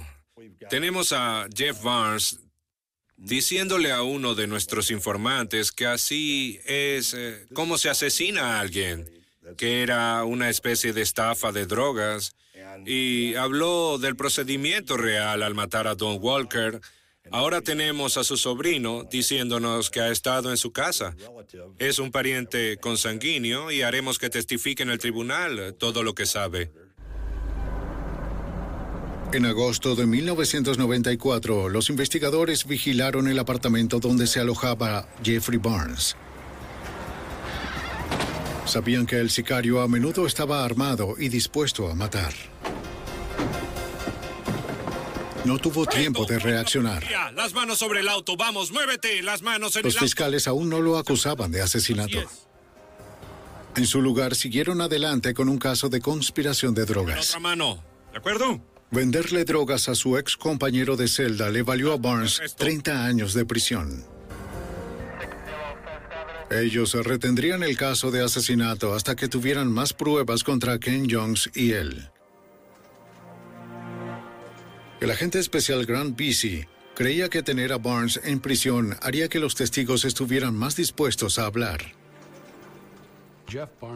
Jeff Barnes tenía reputación de ser un sicario. Asustaba a la gente. Pensamos que sacarlo de la calle le quitaría el factor de intimidación ah, contra algunas de estas personas y sería mejor que pudiéramos hablar con ellos, con las personas que están encerradas con él. El plan funcionó. Después del arresto de Barnes, los investigadores se reunieron con un asociado de Ken Jones. Al enfrentar una larga condena en prisión por cargos de drogas, se ofreció a ser testigo del gobierno. Dijo que tenía amplios conocimientos sobre el cártel de drogas de Jones y que había conocido a Dwayne Walker justo antes de su asesinato. A mediados de junio de 1990, Jones había ordenado al testigo que condujera una camioneta hasta St. Louis, donde se reuniría con Walker. Equiparon el camión con un segundo tanque de gasolina. Al llegar a St. Louis, Dwayne Walker metió varias bolsas de cocaína en el tanque falso. Al estar lleno, el tanque contenía unos 30 kilos de drogas. Esa cantidad de cocaína habría valido más de un millón de dólares. El testigo condujo el camión de vuelta a St. Paul, donde se lo entregó al traficante. Walker había llegado antes y se estaba quedando con Jones en su apartamento. Sí, todo listo. De acuerdo. Jones aún no le había pagado a Walker por las drogas. De hecho, el sicario y él decidieron no hacerlo. Ambos conspiraron para tomar la droga, eliminar el problema y simplemente ejecutar a Don Walker. Ese es, ese es Bo. El, que... el testimonio del testigo explicaría el motivo del asesinato. Le dijo a los agentes que varios días después recibió una llamada del traficante. Le ordenaron que fuera de inmediato al apartamento. Era la mañana del domingo 24 de junio de 1990, el día siguiente al asesinato de Dwayne Walker. Ken Jones parecía muy nervioso. Le ordenó al testigo que se deshiciera del camión que había conducido desde St. Louis, el que tenía el tanque de gasolina falso. Mira, a- amigo, me, me gustan las El traficante exigió que no se le dijera a nadie sobre el tráfico de cocaína. El testigo dijo que la novia de Jones también le había hablado de limpiar la sangre en el baño después del asesinato. ¿De reconocer a este caballero? Jura decir la verdad. En el verano de 1995, los fiscales convocaron a un gran jurado para obtener el testimonio de los testigos bajo juramento. Citaron a la novia de Jones para testificar, La hermana de Charles. pero ella negó haber dicho que limpió sangre en el baño de Jones. de lo que está hablando. Nunca limpié sangre. Si las autoridades no probaban que ella estaba mintiendo, tal vez nunca podrían acusar a Ken Jones y a Jeffrey Barnes de asesinato. No, señor. Sí, por favor nos contará todo lo que sabe. En junio de 1995, el testimonio del gran jurado probó que una testigo cometió perjurio cuando negó haber limpiado sangre en el baño del traficante Ken Jones.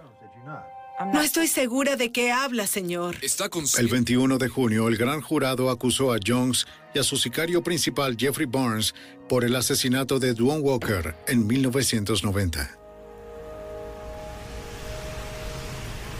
Barnes, el presunto asesino a sueldo, ya estaba en prisión por cargos de drogas.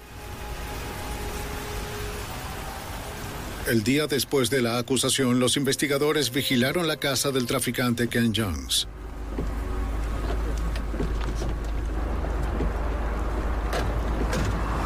Aunque supo esconderse de la investigación, finalmente arrestaron a Ken Jones por asesinato. ¡Cúbreme! El sargento Tom Dunaski, miembro del escuadrón antidroga del FBI, estaba decidido a encontrar pruebas físicas que respaldaran el testimonio de los testigos en el juicio. Durante la investigación, eh, todo se centró en el hecho de que eh, Don Walker fue asesinado en el baño y que allí le dispararon en la cabeza. Pensaba que podríamos encontrar un rastro de sangre en la lechada en el suelo del baño. Avísame cuando estés listo y encenderé la luz. La oficina de detención criminal inspeccionó el baño. Después de que arrestaran a Jones, los nuevos inquilinos se mudaron al apartamento. ¿Listos? Dieron su consentimiento para la búsqueda. Los técnicos analizaron la presencia de sangre usando luminol, una técnica relativamente nueva en ese momento. El luminol reacciona con las proteínas de la sangre, haciendo que sean visibles rastros diminutos bajo la luz Mira, eso ultravioleta. es gigante. Pudimos determinar que el contrapiso debajo de la baldosa había una cantidad significativa de sangre. No pudieron obtener un ADN de esa muestra, pero sí pudieron obtener una prueba que demostró que era una cantidad significativa de sangre, sangre humana, que aún se podía rastrear incluso en cinco años. El señor Barnes y el señor John. Era la evidencia que los investigadores necesitaban. De... El 31 de octubre de 1995, Ken Jones y Jeffrey Barnes fueron a juicio en St. Paul. Cada año. Pero también por el asesinato de Los fiscales describieron lo que creían había ocurrido en las últimas horas de Duane Walker. Son los responsables de todo esto. Walker había entregado unos 30 kilos de cocaína a Jones. El traficante decidió que no quería pagar. Esa noche, él y su principal sicario, Jeffrey Barnes, celebraban con Walker.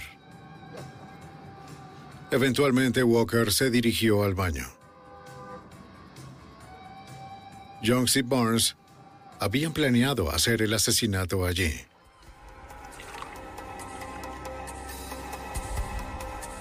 Duane Walker estaba desarmado. Barnes disparó tres veces con su Derringer, calibre .22. Como siempre, Jones mantuvo distancia. Walker murió inmediatamente.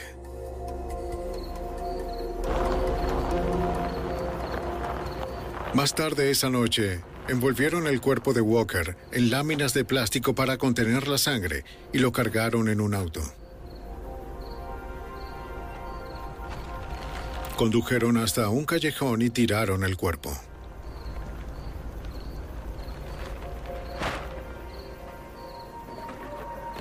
para dificultar la identificación, rociaron el cuerpo con gasolina y le prendieron fuego.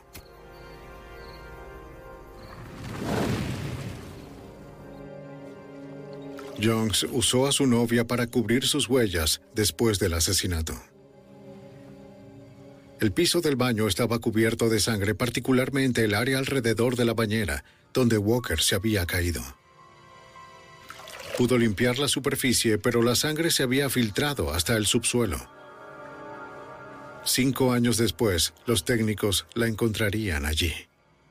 Ustedes darán la conclusión ineludible de que Condenaron a Ken Jones y a Jeffrey Barnes por asesinato y drogas. De estos caballeros a través de los años. En marzo de 1996, ambos fueron sentenciados a cadena perpetua sin posibilidad de libertad condicional. Jeffrey Barnes, que una vez se había jactado de ser el mejor asesino, ya no era una amenaza para los que estaban fuera del sistema penitenciario. Ken Jones había intentado crear una imagen de sí mismo como líder de la comunidad. Pero su codicia lo llevó al asesinato y ahora nunca saldría vivo de prisión. En Nueva York, en los años 80, la aparición de la cocaína causó una nueva ola de violencia. Los traficantes robaban y mataban por luchas de poder. Los ciudadanos comunes fueron víctimas. Hasta los niños no eran inmunes. El FBI se unió a la policía de Nueva York para recuperar las calles. Su mejor arma contra las temibles bandas de traficantes es el Escuadrón C-11. La evidencia se acumula, no hay sospechosos evidentes.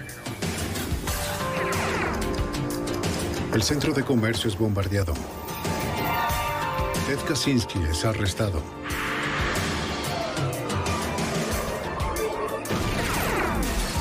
Fugitivo a un prófugo.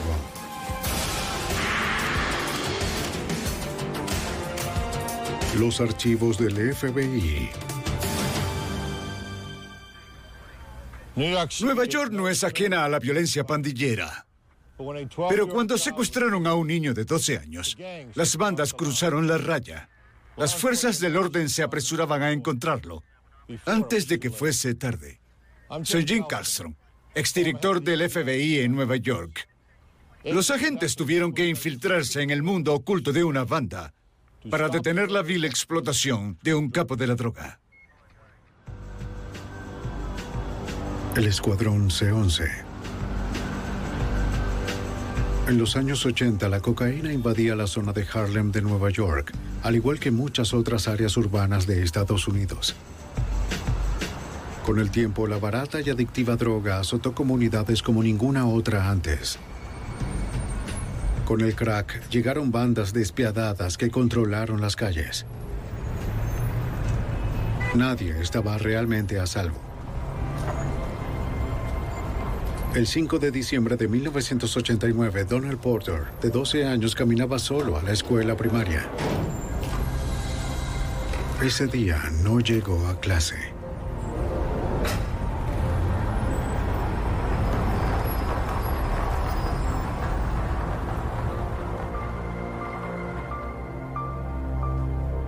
Al no llegar a casa después de la escuela, su familia se preocupó.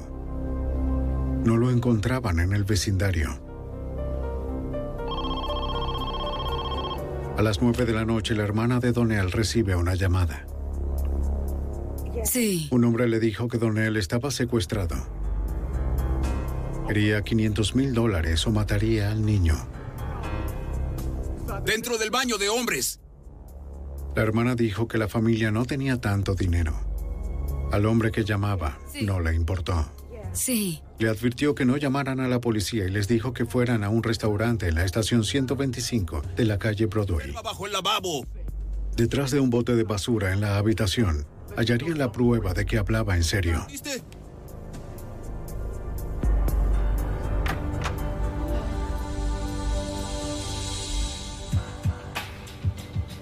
Un amigo fue al restaurante para que los Porter pudieran quedarse al teléfono.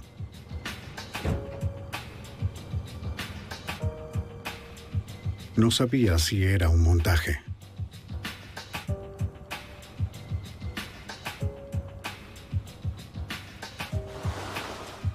Siguió las órdenes del secuestrador y vio detrás del cubo de basura y encontró una lata de café.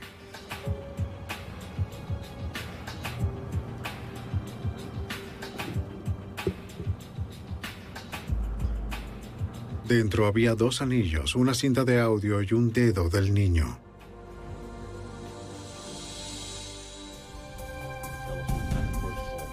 Donnell estaba herido y podía desangrarse. A pesar de la advertencia, la familia llamó a la policía de Nueva York. ¿Alguien te seguía No vi o a nadie. observaba? A nadie. La familia le dijo a los investigadores lo que sabía.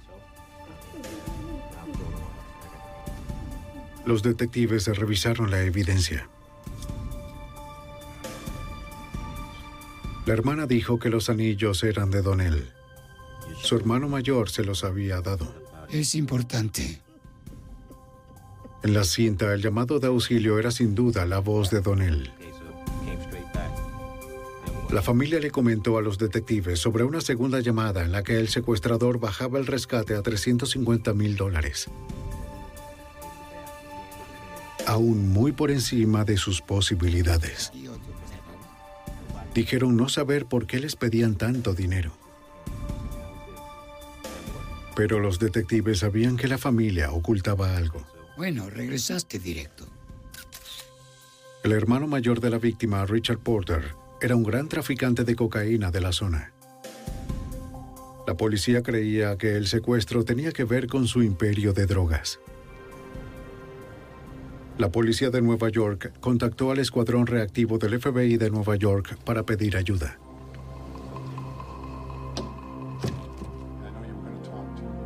Al agente especial David Higgins, experto en narcóticos, le pidieron que diera más detalles sobre Richard Porter. Cualquier cosa... Richard Porter, entonces de 25 años, era un traficante de crack muy conocido que operaba en el centro de Harlem.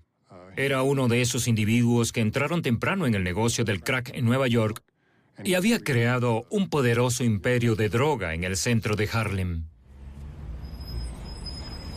Richard Porter había hecho millones de dólares vendiendo crack en las calles de Nueva York.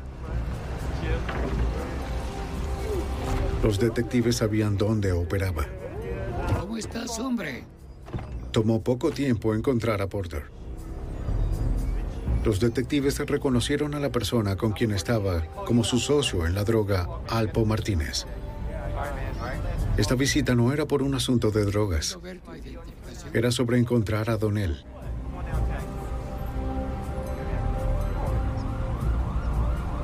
Porter accedió a ir a la estación a un interrogatorio, aunque dijo no saber cómo ayudar.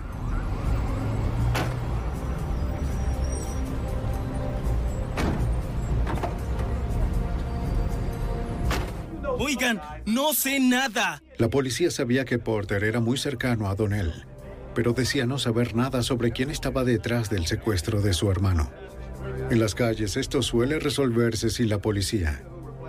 Dame sus nombres. Son tus amigos. Oigan, no sé nada. No conozco a nadie. Aunque es probable que Porter tuviera la clave para encontrar a Donnell, no estaba en posición de hablar con las autoridades.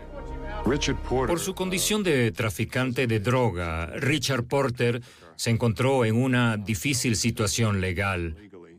Habría sido complicado para él cooperar directamente con las autoridades. Creo que hasta cierto punto trató de manejar la situación por su cuenta. La policía no tenía nada para retenerlo. Su propio hermano. Las autoridades necesitaban la ayuda de alguien más. Rastrearon la zona tratando de obtener información del secuestro.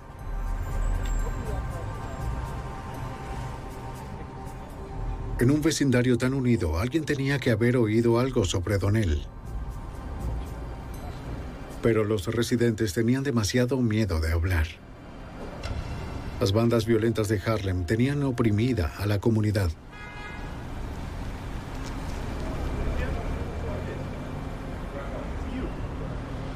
Los detectives no obtuvieron nada.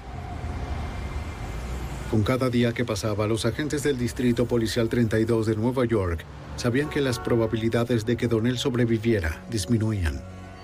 Los investigadores seguían en contacto con la familia del niño, quienes estaban desesperados de oír más noticias de los secuestradores. Una semana después del rapto, la familia recibió una nota. En ella, los secuestradores decían que Donnell seguía vivo. Exigían su pago. Pero no hubo más llamadas de rescate. Sin pistas del paradero del niño y sin nadie que cooperara, la policía estaba en un punto muerto. De alguna forma debían presionar a Richard Porter para que cooperara. O esperar que pagara el rescate de Donnell. Pero el 4 de enero de 1990, un mes después del secuestro de Donnell, el cuerpo de su hermano, el jefe de la droga, Richard Porter, fue encontrado en un parque del Bronx. Recibió dos disparos en la cabeza y el pecho. No quedaba nadie que pagara el rescate. Se asumió ampliamente que la muerte de Richard estaba relacionada con el secuestro y que pudo haber sido el resultado de un pago del rescate que salió mal. Sin embargo, se supo que cuando descubrieron el cuerpo, tenía dos mil dólares en su billetera. Sus joyas estaban allí. Parece que su auto estaba cerca. Así que había preguntas sobre las razones reales detrás de su asesinato. Las deudas del niño. Con la muerte de Richard Porter, los investigadores pierden la conexión más cercana con el niño desaparecido. Para encontrar otra fuente, aumentaron la presión sobre traficantes de mayor rango de la organización de Porter. No nos mientas. Te atrapamos con esta cantidad de droga. Son 30 años de prisión. Con cargos por narcotráfico les ofrecieron indulgencia a cambio de información. Algunos dijeron que el socio de Porter, Alpo Martínez, podía estar involucrado. Otros decían que podía ser una infame pandilla de Harlem llamada la Banda del Pastor. De algún niño pequeño, no sé nada. Pero nadie aportó pistas directas sobre el crimen. Tres semanas después, recuperaron el cuerpo de un niño en el mismo parque del Bronx donde encontraron a Richard Porter. ¿Donel, señora Porter? ¿Está segura? La familia identificó el cuerpo de Donnell Porter.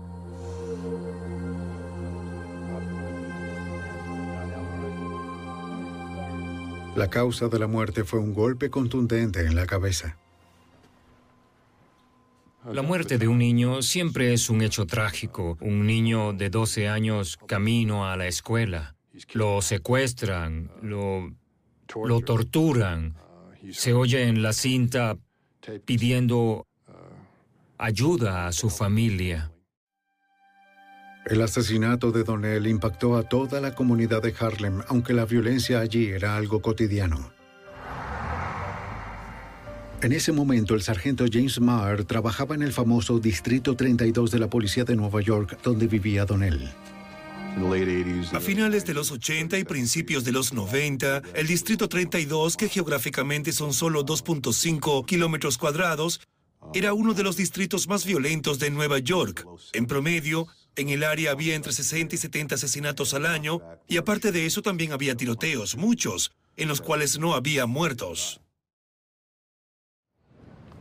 En respuesta a la violencia desatada en la ciudad, se creó un grupo especial llamado Escuadrón C-11 en la oficina del FBI en Nueva York. Detectives del Distrito 32 y agentes del FBI se asignaron al escuadrón. El C-11 se creó para enfrentar a los grupos conspiradores criminales poderosos de la ciudad de Nueva York. Los locales pusieron sobre la mesa su conocimiento de las calles y lo que sabían de dicho tema. Los agentes federales traían consigo el acceso a las cortes federales, que incluían el acceso a las reglas federales de sentencia y la oficina del fiscal general de los Estados Unidos. Luego del asesinato de Donnell Porter, sabían que debían recuperar las calles. El C-11 iría primero tras Alpo Martínez, el socio de Richard Porter.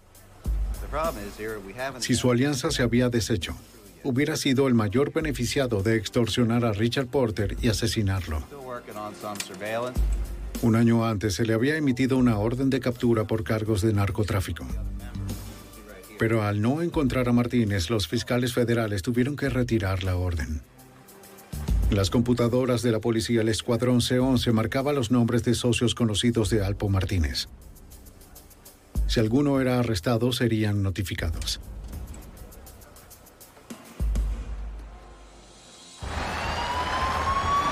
Meses después, la policía de Washington detiene un auto luego de observar que el conductor estaba en un negocio de drogas. El conductor era un conocido mensajero de Alpo Martínez.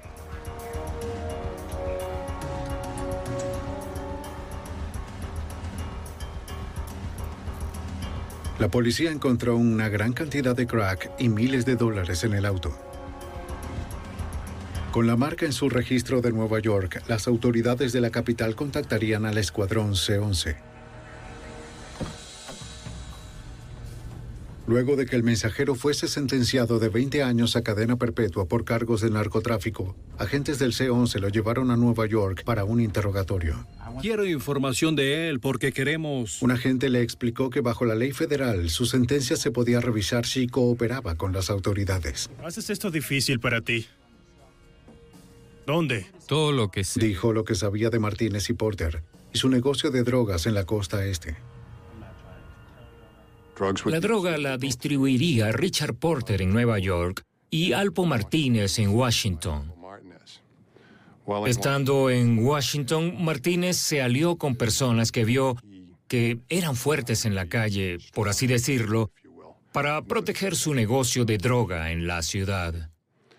Y no era inusual que literalmente se enviaran bolsas de mar con moneda estadounidense desde el norte de Virginia y Washington hasta el vecindario de Porter en la 132 y séptima avenida de la ciudad de Nueva York.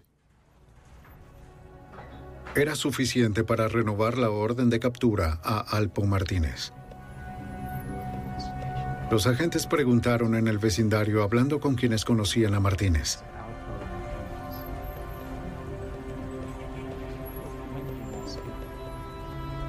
La mayoría temía hablar. Finalmente, los agentes se enteraron de que el fugitivo iba a recoger el auto de su mujer en un concesionario del norte de Nueva Jersey. Agentes encubiertos vigilaban el concesionario. No sabían si Martínez llegaría, pero sabían que le gustaban los autos rápidos.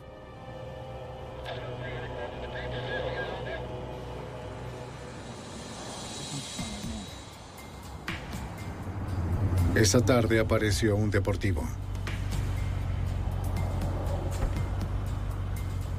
Vieron bajarse a un pasajero, pero no era Martínez. Ahí va, se dirige al edificio, viene para acá. Todavía no puedo identificarlo. Los agentes no veían si el fugitivo conducía. ¿Lo puedes ver? Debían arriesgarse a mirar de cerca.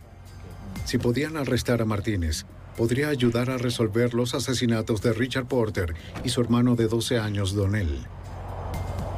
Un agente identificó visualmente a Martínez como conductor. Envió una señal de aprobación, pero antes de que el equipo de arresto pudiese responder, Martínez se fugó. Los agentes lo siguieron, pero el fugitivo desapareció entre el fuerte tráfico. Con Alpo Martínez a un fugitivo, el secuestro y asesinato de Donnell Porter, de 12 años, seguía sin resolverse.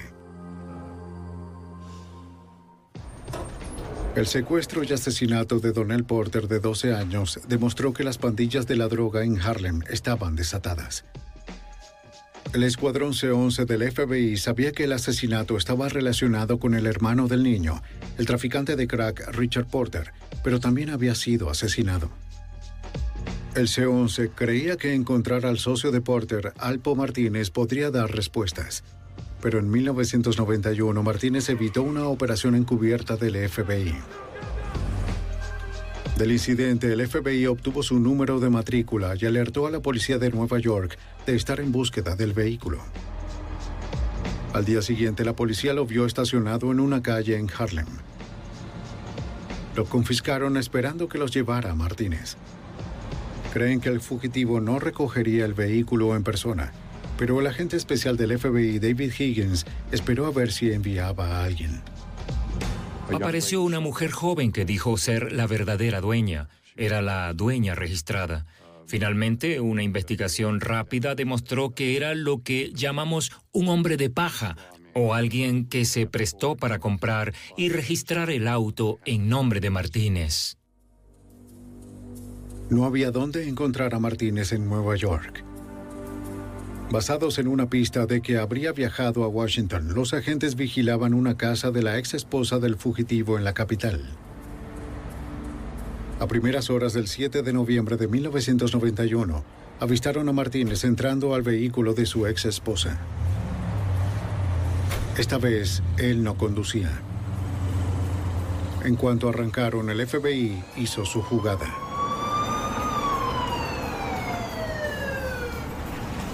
La ex esposa del fugitivo se detuvo. Pasajero, conductor, salgan del vehículo con las manos en alto. Las manos sobre el vehículo. La cocaína que traía consigo ayudó a fortalecer el caso en contra de uno de los mayores traficantes de la costa este. Finalmente, Martínez se declaró culpable de una acusación en el distrito oeste de Virginia que lo acusó de traficar cerca de mil kilogramos de cocaína. El valor total serían 20 millones de dólares. Richie Rich, ¿quién lo mató? Los investigadores también tenían evidencia contra Martínez por varios asesinatos de bandas. ¿El pequeño?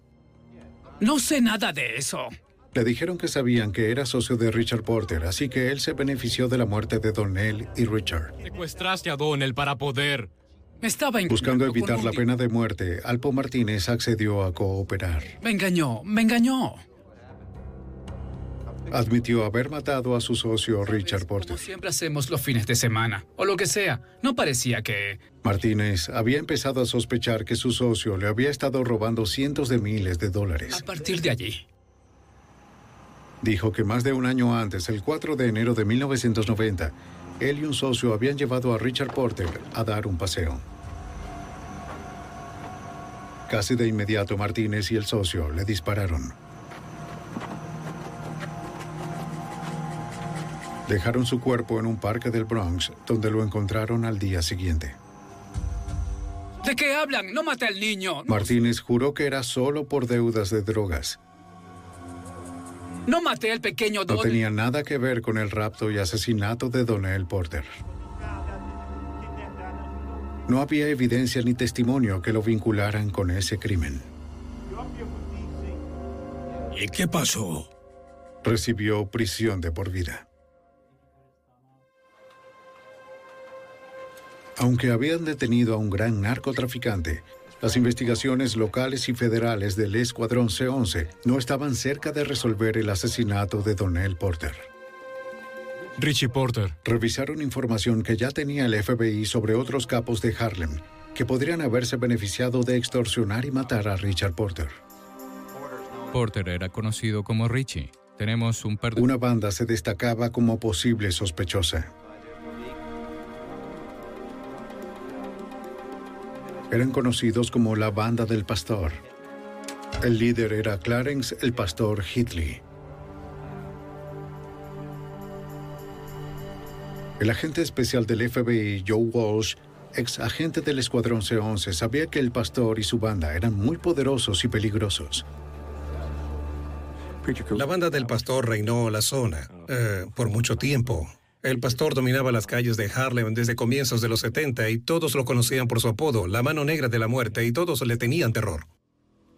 El sargento de la policía de Nueva York, James Maher, del Escuadrón C-11, sabía que el pastor tenía fama de violento. Pero el gángster era un personaje elusivo en Harlem. Todos en el Distrito 32, sin importar a qué iglesia iban, si eran comerciantes o traficantes de droga locales, todos tienen una historia del pastor. Todos saben quién es él. Si le pides a alguno o a la mayoría que te describa al pastor, no podrán hacerlo. Porque este sujeto era una infame leyenda en Harlem. Los integrantes del submundo de la droga en Harlem se habían repartido el área en zonas. Cada cuadra, cada callejón era la zona establecida de un traficante.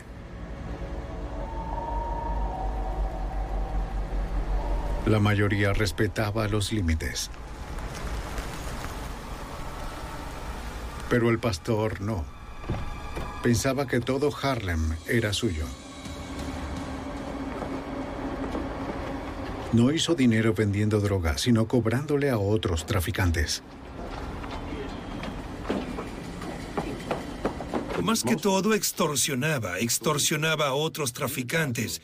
Estos eran sujetos violentos por derecho propio. Llegaba y reclamaba un auto. Si veía que a un traficante le estaban pagando, por así decirlo, si tenía un Mercedes-Benz nuevo y al pastor le gustaba el auto, pasaba a ser del pastor. Los que osaban discutir con él pagaban un alto precio. Era un sistema que lo hizo un hombre rico. Si obtienes dinero de todos los traficantes, dos mil aquí, 300 aquí, cinco mil allá, es dinero, mucho dinero. Y sí, todos le pagaban, si no, el pastor los visitaba o enviaba su gente y de ahí se salía muerto. Lo llevamos la semana pasada. El historial de extorsión y violencia del pastor lo hacía un posible sospechoso del secuestro y asesinato de Donnell Porter. El C-11 había detallado la estructura básica de la banda del pastor. De sus hombres de su banda. El principal teniente del pastor era un hombre llamado John Caff. Era un criminal especialmente peligroso, según Vinnie Flynn, detective del C-11. John Caff era un ex policía de Nueva York. Como policía, le dio protección e hizo de guardaespaldas del pastor. Así que si conducían por la zona y los detenían, John Caff los protegía y probablemente los dejaría ir sin una citación o algo más que eso. Ah, John Caff tenía fama de ser una persona muy temida y violenta. Pero aún no hay evidencia que vincule a alguno con Donnell Porter. Aunque el C-11 sospechaba que el pastor estaba involucrado en el secuestro mortal, probablemente no lo habría hecho él mismo. Sorpresa, día de pago. Se distanció de la mayor parte de los crímenes, haciendo que su teniente y otros secuaces cumplieran sus órdenes. Para, sé que tienes dinero, sé que tienes dinero, hombre, sé que sí. Bajo las órdenes del pastor, su extorsión brutal les daba dinero y mantenía a los testigos muy intimidados para hablar, blindando a la banda de una investigación.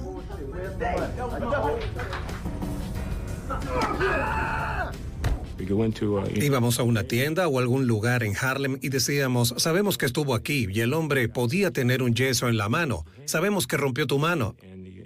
Ah, y el dueño del lugar diría, no sé de qué hablan y pues esa tienda estaría pagando renta o alguna vacuna al pastor. Pero nadie decía nada. Con la gente atemorizada de hablar, los crímenes se acumulaban. En Año Nuevo de 1992, las unidades de emergencia respondieron a una llamada del territorio del pastor. Encontraron un hombre muerto dentro de su vehículo, víctima de un disparo desde otro vehículo.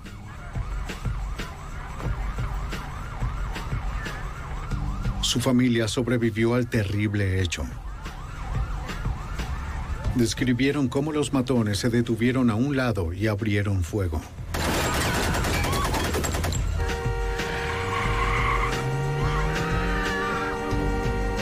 Dijeron no saber quién lo hizo o por qué. Al igual que el secuestro de Donnell, nadie del vecindario admitió haber visto nada. Otro asesinato trágico en Harlem que podría quedar sin resolver. El escuadrón C-11 debía romper el código de silencio forzado y hacer hablar a las personas. Un impactante tiroteo se suma a la lista de asesinatos no resueltos en Harlem. Con los testigos demasiado atemorizados de hablar, el caso estuvo abierto por dos años. Luego, en 1994, el Escuadrón C-11 encontró un testigo que dijo que el atacante era miembro de la banda del pastor llamado Malik. El detective Vinnie Flynn supo que Malik tenía fama de violento se convirtió en una suerte de director de seguridad de la organización del pastor. Ah, estaba a cargo de un grupo conocido como los conserjes. Ellos lidiaban con los problemas y limpiaban los desastres de la banda. No podía ser un conserje a menos que asesinaras a alguien. Para saber más sobre Malik, y la banda del pastor El se trató de enviar agentes encubiertos. El hombre está parado cerca del... Pero era otro callejón sin salida, de acuerdo con el agente especial del FBI, Joe Walsh. No podíamos eh, simplemente entrar y hacer una operación encubierta para comprarle eh, droga al pastor, porque era muy cuidadoso. Era un hombre muy inteligente y, y no podíamos llegar muy cerca de él encubiertos. El pastor era estricto. Le ordenaba a quienes extorsionaban no vender a nuevos compradores y mantener un bajo perfil en la calle. Los investigadores necesitaban un testigo con lazos directos con la banda.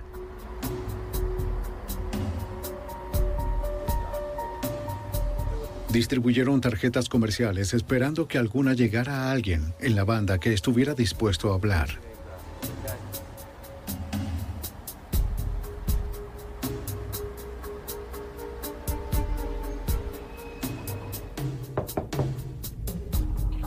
Su paciencia dio frutos. Hola. Aquí. En abril de 1994, un miembro de la banda contactó al Escuadrón C-11 porque vio que su vida corría peligro.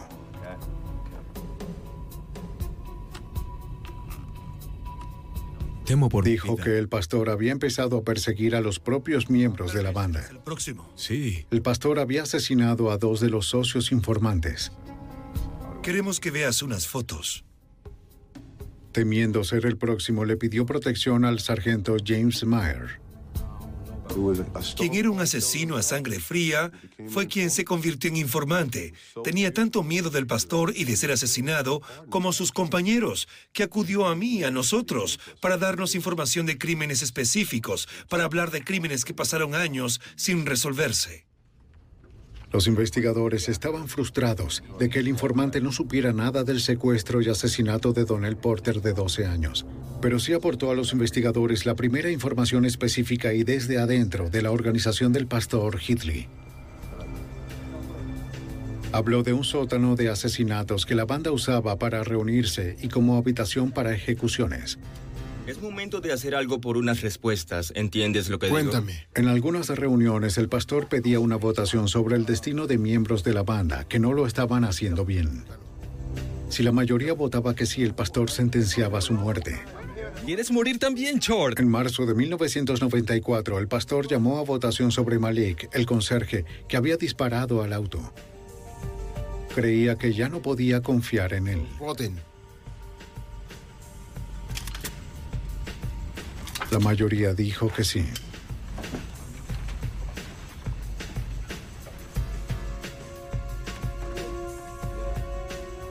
Oye, oye, oye, ¿qué hay? ¿Qué hay? El pastor mandó a llamar a Malik. ¿Cómo están? Bien.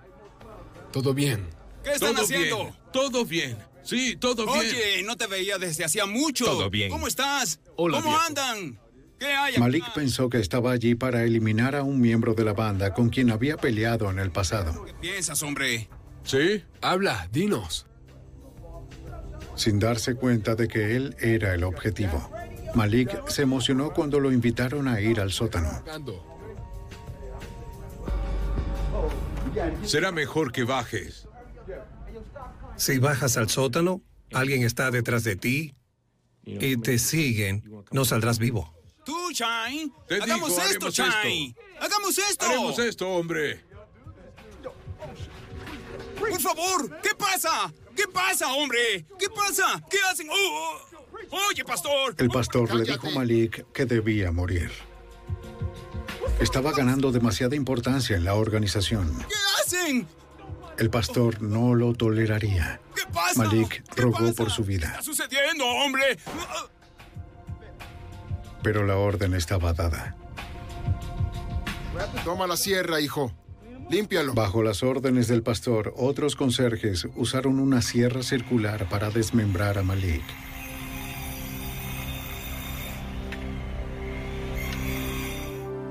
El informante dijo que el pastor le ordenó a él y a otros miembros encargarse de los restos. Trabajas, ¿no? Rociaron ácido en los brazos de Malik para quitarle tatuajes de la banda que podían vincularlo con ellos. Luego dejaron los restos en varios edificios abandonados. Mantuvieron la cabeza de Malik en un refrigerador por unas semanas y la exhibieron sobre un palo. Ah, así es como el pastor ah, mantenía el miedo en los más nuevos y les mostraba qué pasaba si lo hacían mal. Georgia. El miedo era demasiado para el informante, aunque sabía que dejar la banda era equivalente a una sentencia de muerte. Esperaba que el escuadrón C-11 pudiese protegerlo. Podemos terminar con esto. No hizo falta mucho tiempo para que el pastor se enterara de que el informante había cooperado. Un día el informante salía de un juzgado en Nueva York cuando vio al pastor y a Cav. Estaba seguro de que estaban ahí para raptarlo y matarlo.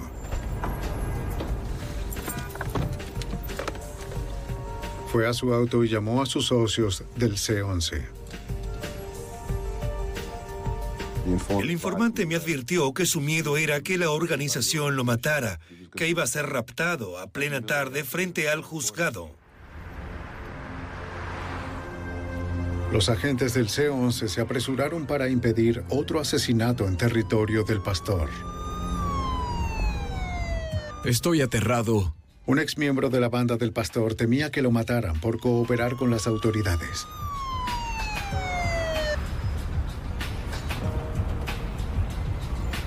¡Salgan del auto! ¡Fuera del auto! Agentes y detectives del Escuadrón C-11 del FBI llegaron a apoyarlo justo a tiempo.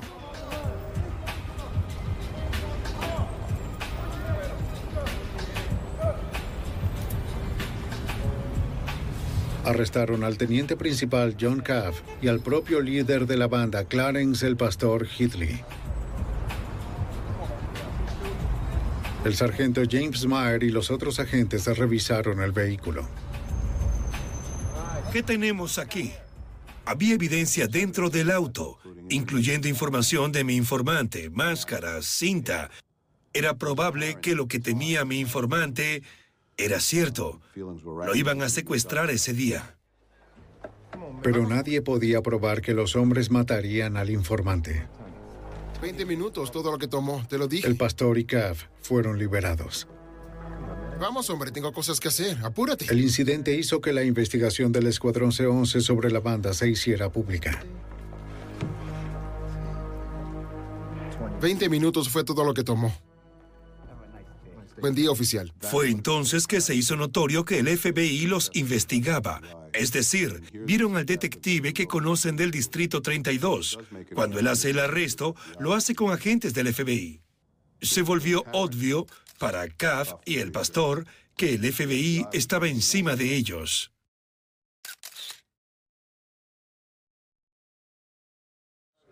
El pastor se aisló aún más. El FBI tendría que atraparlo yendo tras su organización. Para proceder usarían estatutos federales contra el crimen conocido como RICO. Diseñado originalmente para desmontar mafias del crimen organizado, RICO requiere que se sigan criterios estrictos de acuerdo con el agente especial del FBI, John Walsh. Cuartel, diga. Debes tener una organización, debes tener un líder. En este caso es el pastor y debe haber cinco o más personas trabajando para él, para facilitar la conspiración de la organización. Pero también necesitas tres delitos predicados, tres ofensas federales. Los investigadores del Escuadrón C-11 vigilaron a la banda del pastor juntando evidencia de ofensas para sustentar el caso Rico. Notan que algo anda mal en la banda. Parecía que la presión de la investigación del C-11 ya estaba afectando al pastor. Por un informante, los agentes se enteraron de que incluso ordenó el asesinato de su teniente principal, John Caff. Los agentes estaban obligados a advertir a Caff. John Caff. Le mostré mi placa y él me dice, sé quién eres, no tienes que mostrarme tu placa. Y yo le dije, John, solo quería decirte que tu vida corre peligro. Y cuando lo vi a los ojos, parecía no sentir nada. Luego me dijo, todos me quieren muerto. Vamos, hombre, ¿vas a entrar? Vamos. Caff no se alarmó por la amenaza. Aunque el pastor reforzaba su control sobre sus hombres, los investigadores aún necesitaban más evidencias de los crímenes de la banda para sustentar la investigación criminal.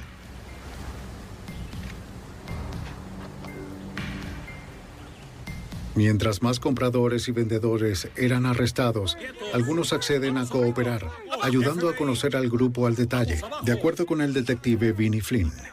Obtuvimos informantes a través de investigaciones sobre narcóticos, arrestos ejecutados por el Distrito 32 y el Escuadrón de Detectives del 32, a través de información que recababan e informantes que obtuvieron con los arrestos. Se acumuló información que sustentó el caso contra la banda del pastor. ¿Y de unos asesinatos? ¿De cuáles? Desafortunadamente, nadie sabía del asesinato de Donnell Porter. Había una chica que fue al departamento Pero un miembro arrestado ofreció detalles sobre otro asesinato cometido por la banda, esperando piedad. Dijo que habían decidido que no querían pagar un cargamento de droga. Le dijeron al proveedor que una joven la había robado y que ellos se encargarían.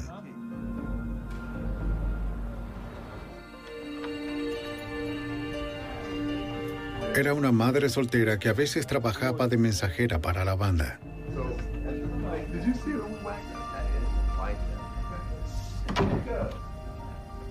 La llevaron a un apartamento de Harlem y le dijeron que querían que escuchara una grabación que habían hecho. Ponla ya.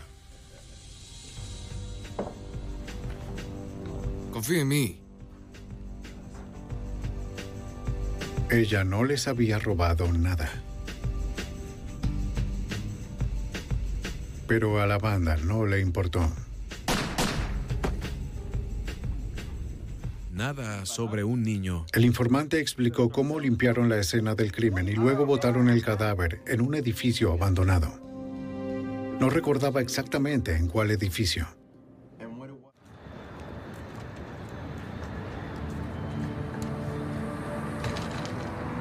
En agosto de 1996, luego de más de cinco años de investigación meticulosa, la oficina del fiscal del Distrito Sur de Nueva York decidió que había suficiente para las acusaciones y los arrestos por cargos rico. Creo que tenemos lo que buscan. De acuerdo. La primera acusación fue contra Clarence el pastor Hitley y John Cuff. Tenemos huellas dactilares. La acusación se mantuvo en secreto. Aquí es el pastor. Necesito algo más. Si el pastor se entera de algo, puede desaparecer para siempre. Los investigadores vigilaban la sede del pastor en Harlem. Esperaban que no supiera de las acusaciones y que si lo encontraban, poder arrestarlo sin violencia. Sabían que el pastor se rodeaba de hombres armados dispuestos a matar a sus órdenes. No respetas a la familia y mueres. A finales de 1996, el Escuadrón C-11 estaba listo para arrestar a Clarence, el pastor Hitley. Nadie lo había visto en días. El 12 de agosto salió del edificio donde operaba. Los detectives se aseguraron de que estuviera solo y luego entraron. ¡Suelta el teléfono! ¡Manos arriba! ¡Sus ¡Sube al auto! aire! ¡Sube al auto!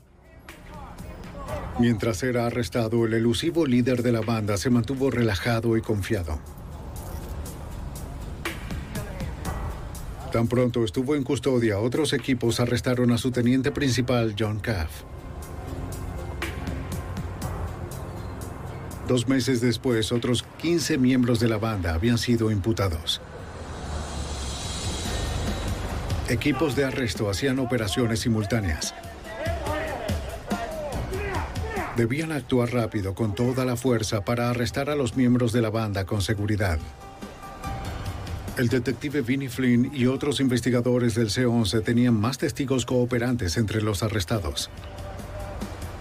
Una vez que la gente era arrestada e imputada, accedían a cooperar y sentían que eran utilizadas por la banda del pastor.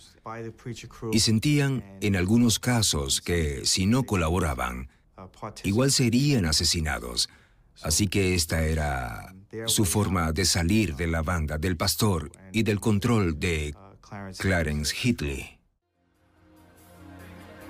Los investigadores supieron en cuáles edificios de Harlem la banda había lanzado algunas de sus víctimas.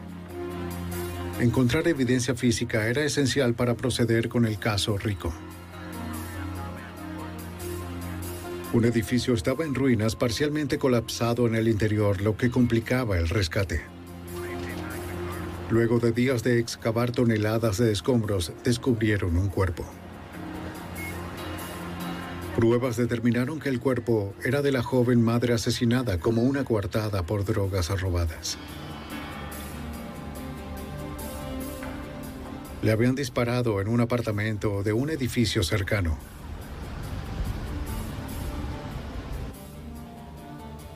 Equipos de búsqueda de evidencia revisaron el apartamento.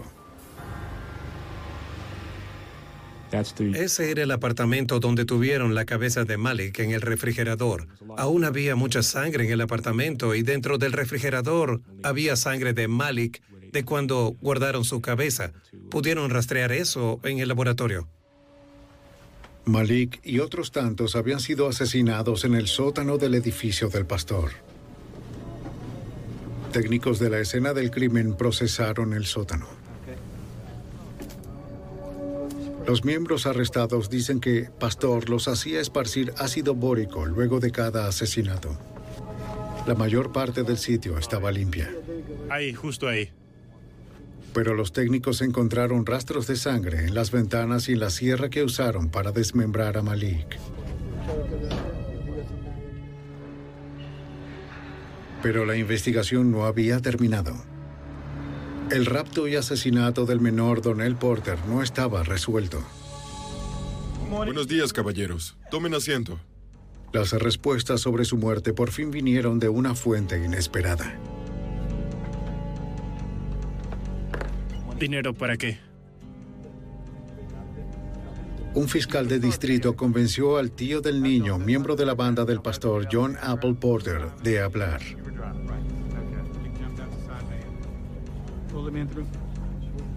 Era uno de los pocos miembros fuertes de la banda que estaba libre y se creía que era un soplón. Habían atentado contra su vida dos veces. El fiscal sugirió que Porter cooperara para estar protegido en prisión. Confesó varios asesinatos y reveló lo que le ocurrió a su sobrino Donnell. De acuerdo con el sargento James Meyer, el secuestro fue a causa de celos y ambición.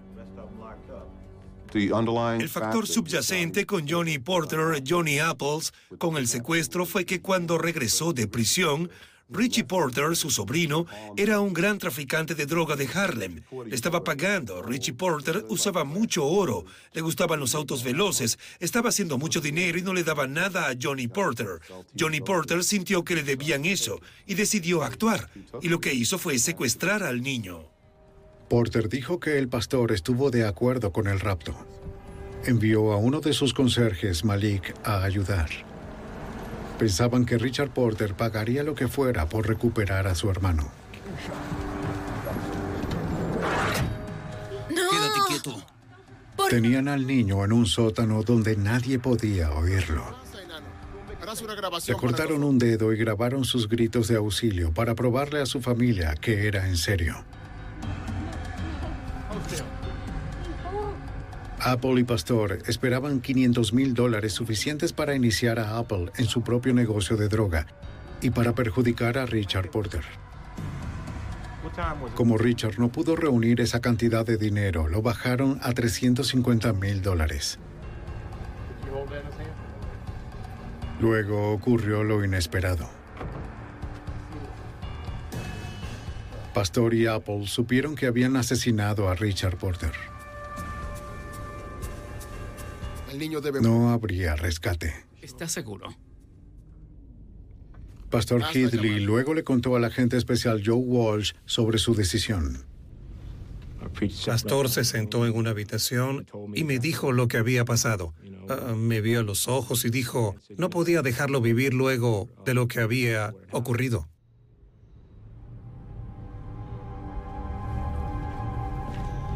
Sí. John Porter insistió en que fue Malik quien lo mató. Malik luego fue asesinado y desmembrado bajo órdenes del pastor.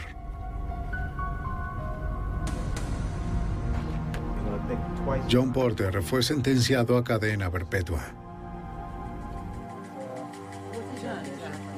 Gracias a la evidencia recolectada por el Escuadrón C-11, todos los miembros de la banda del pastor fueron a prisión. Su líder, Clarence, el pastor Hitley, se declaró culpable de cargos federales por crimen organizado que incluía narcotráfico, asalto y asesinato. Fue sentenciado a cadena perpetua sin posibilidad de libertad condicional. Ni él ni su banda volverán a aterrorizar las calles de Harlem. Se estima que fueron responsables de unos 45 asesinatos de los que estamos al tanto. Numerosos robos. Si añades la extorsión, estas personas causaron una ola de crímenes durante una década o más. Era increíble la devastación que causaron en esas comunidades. Eso cambió luego de que el Escuadrón C-11 desmanteló la banda del pastor para siempre. Desde que se cerró el caso, Harlem ha renacido. Hoy en día, Harlem, el Distrito 32, tiene entre 15 y 20 homicidios al año, luego de los 70 homicidios al año que hubo a finales de los 80 durante la epidemia de cocaína.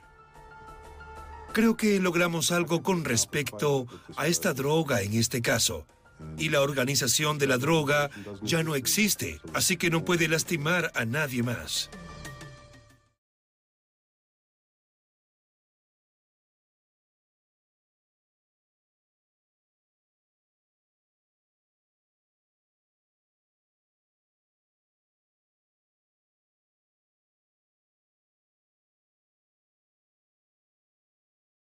¿Te preocupas por tu familia? Entonces, ¿por qué darles solo huevos ordinarios cuando pueden disfrutar de lo mejor? Eggland's Best, los únicos huevos con ese delicioso sabor fresco de granja, además de la mejor nutrición, como 6 veces más vitamina D, 10 veces más vitamina E y 25% menos de grasa saturada que los huevos regulares, además de muchos otros nutrientes importantes. Así que, dales los mejores huevos. Eggland's Best, mejor sabor, mejor nutrición, mejores huevos.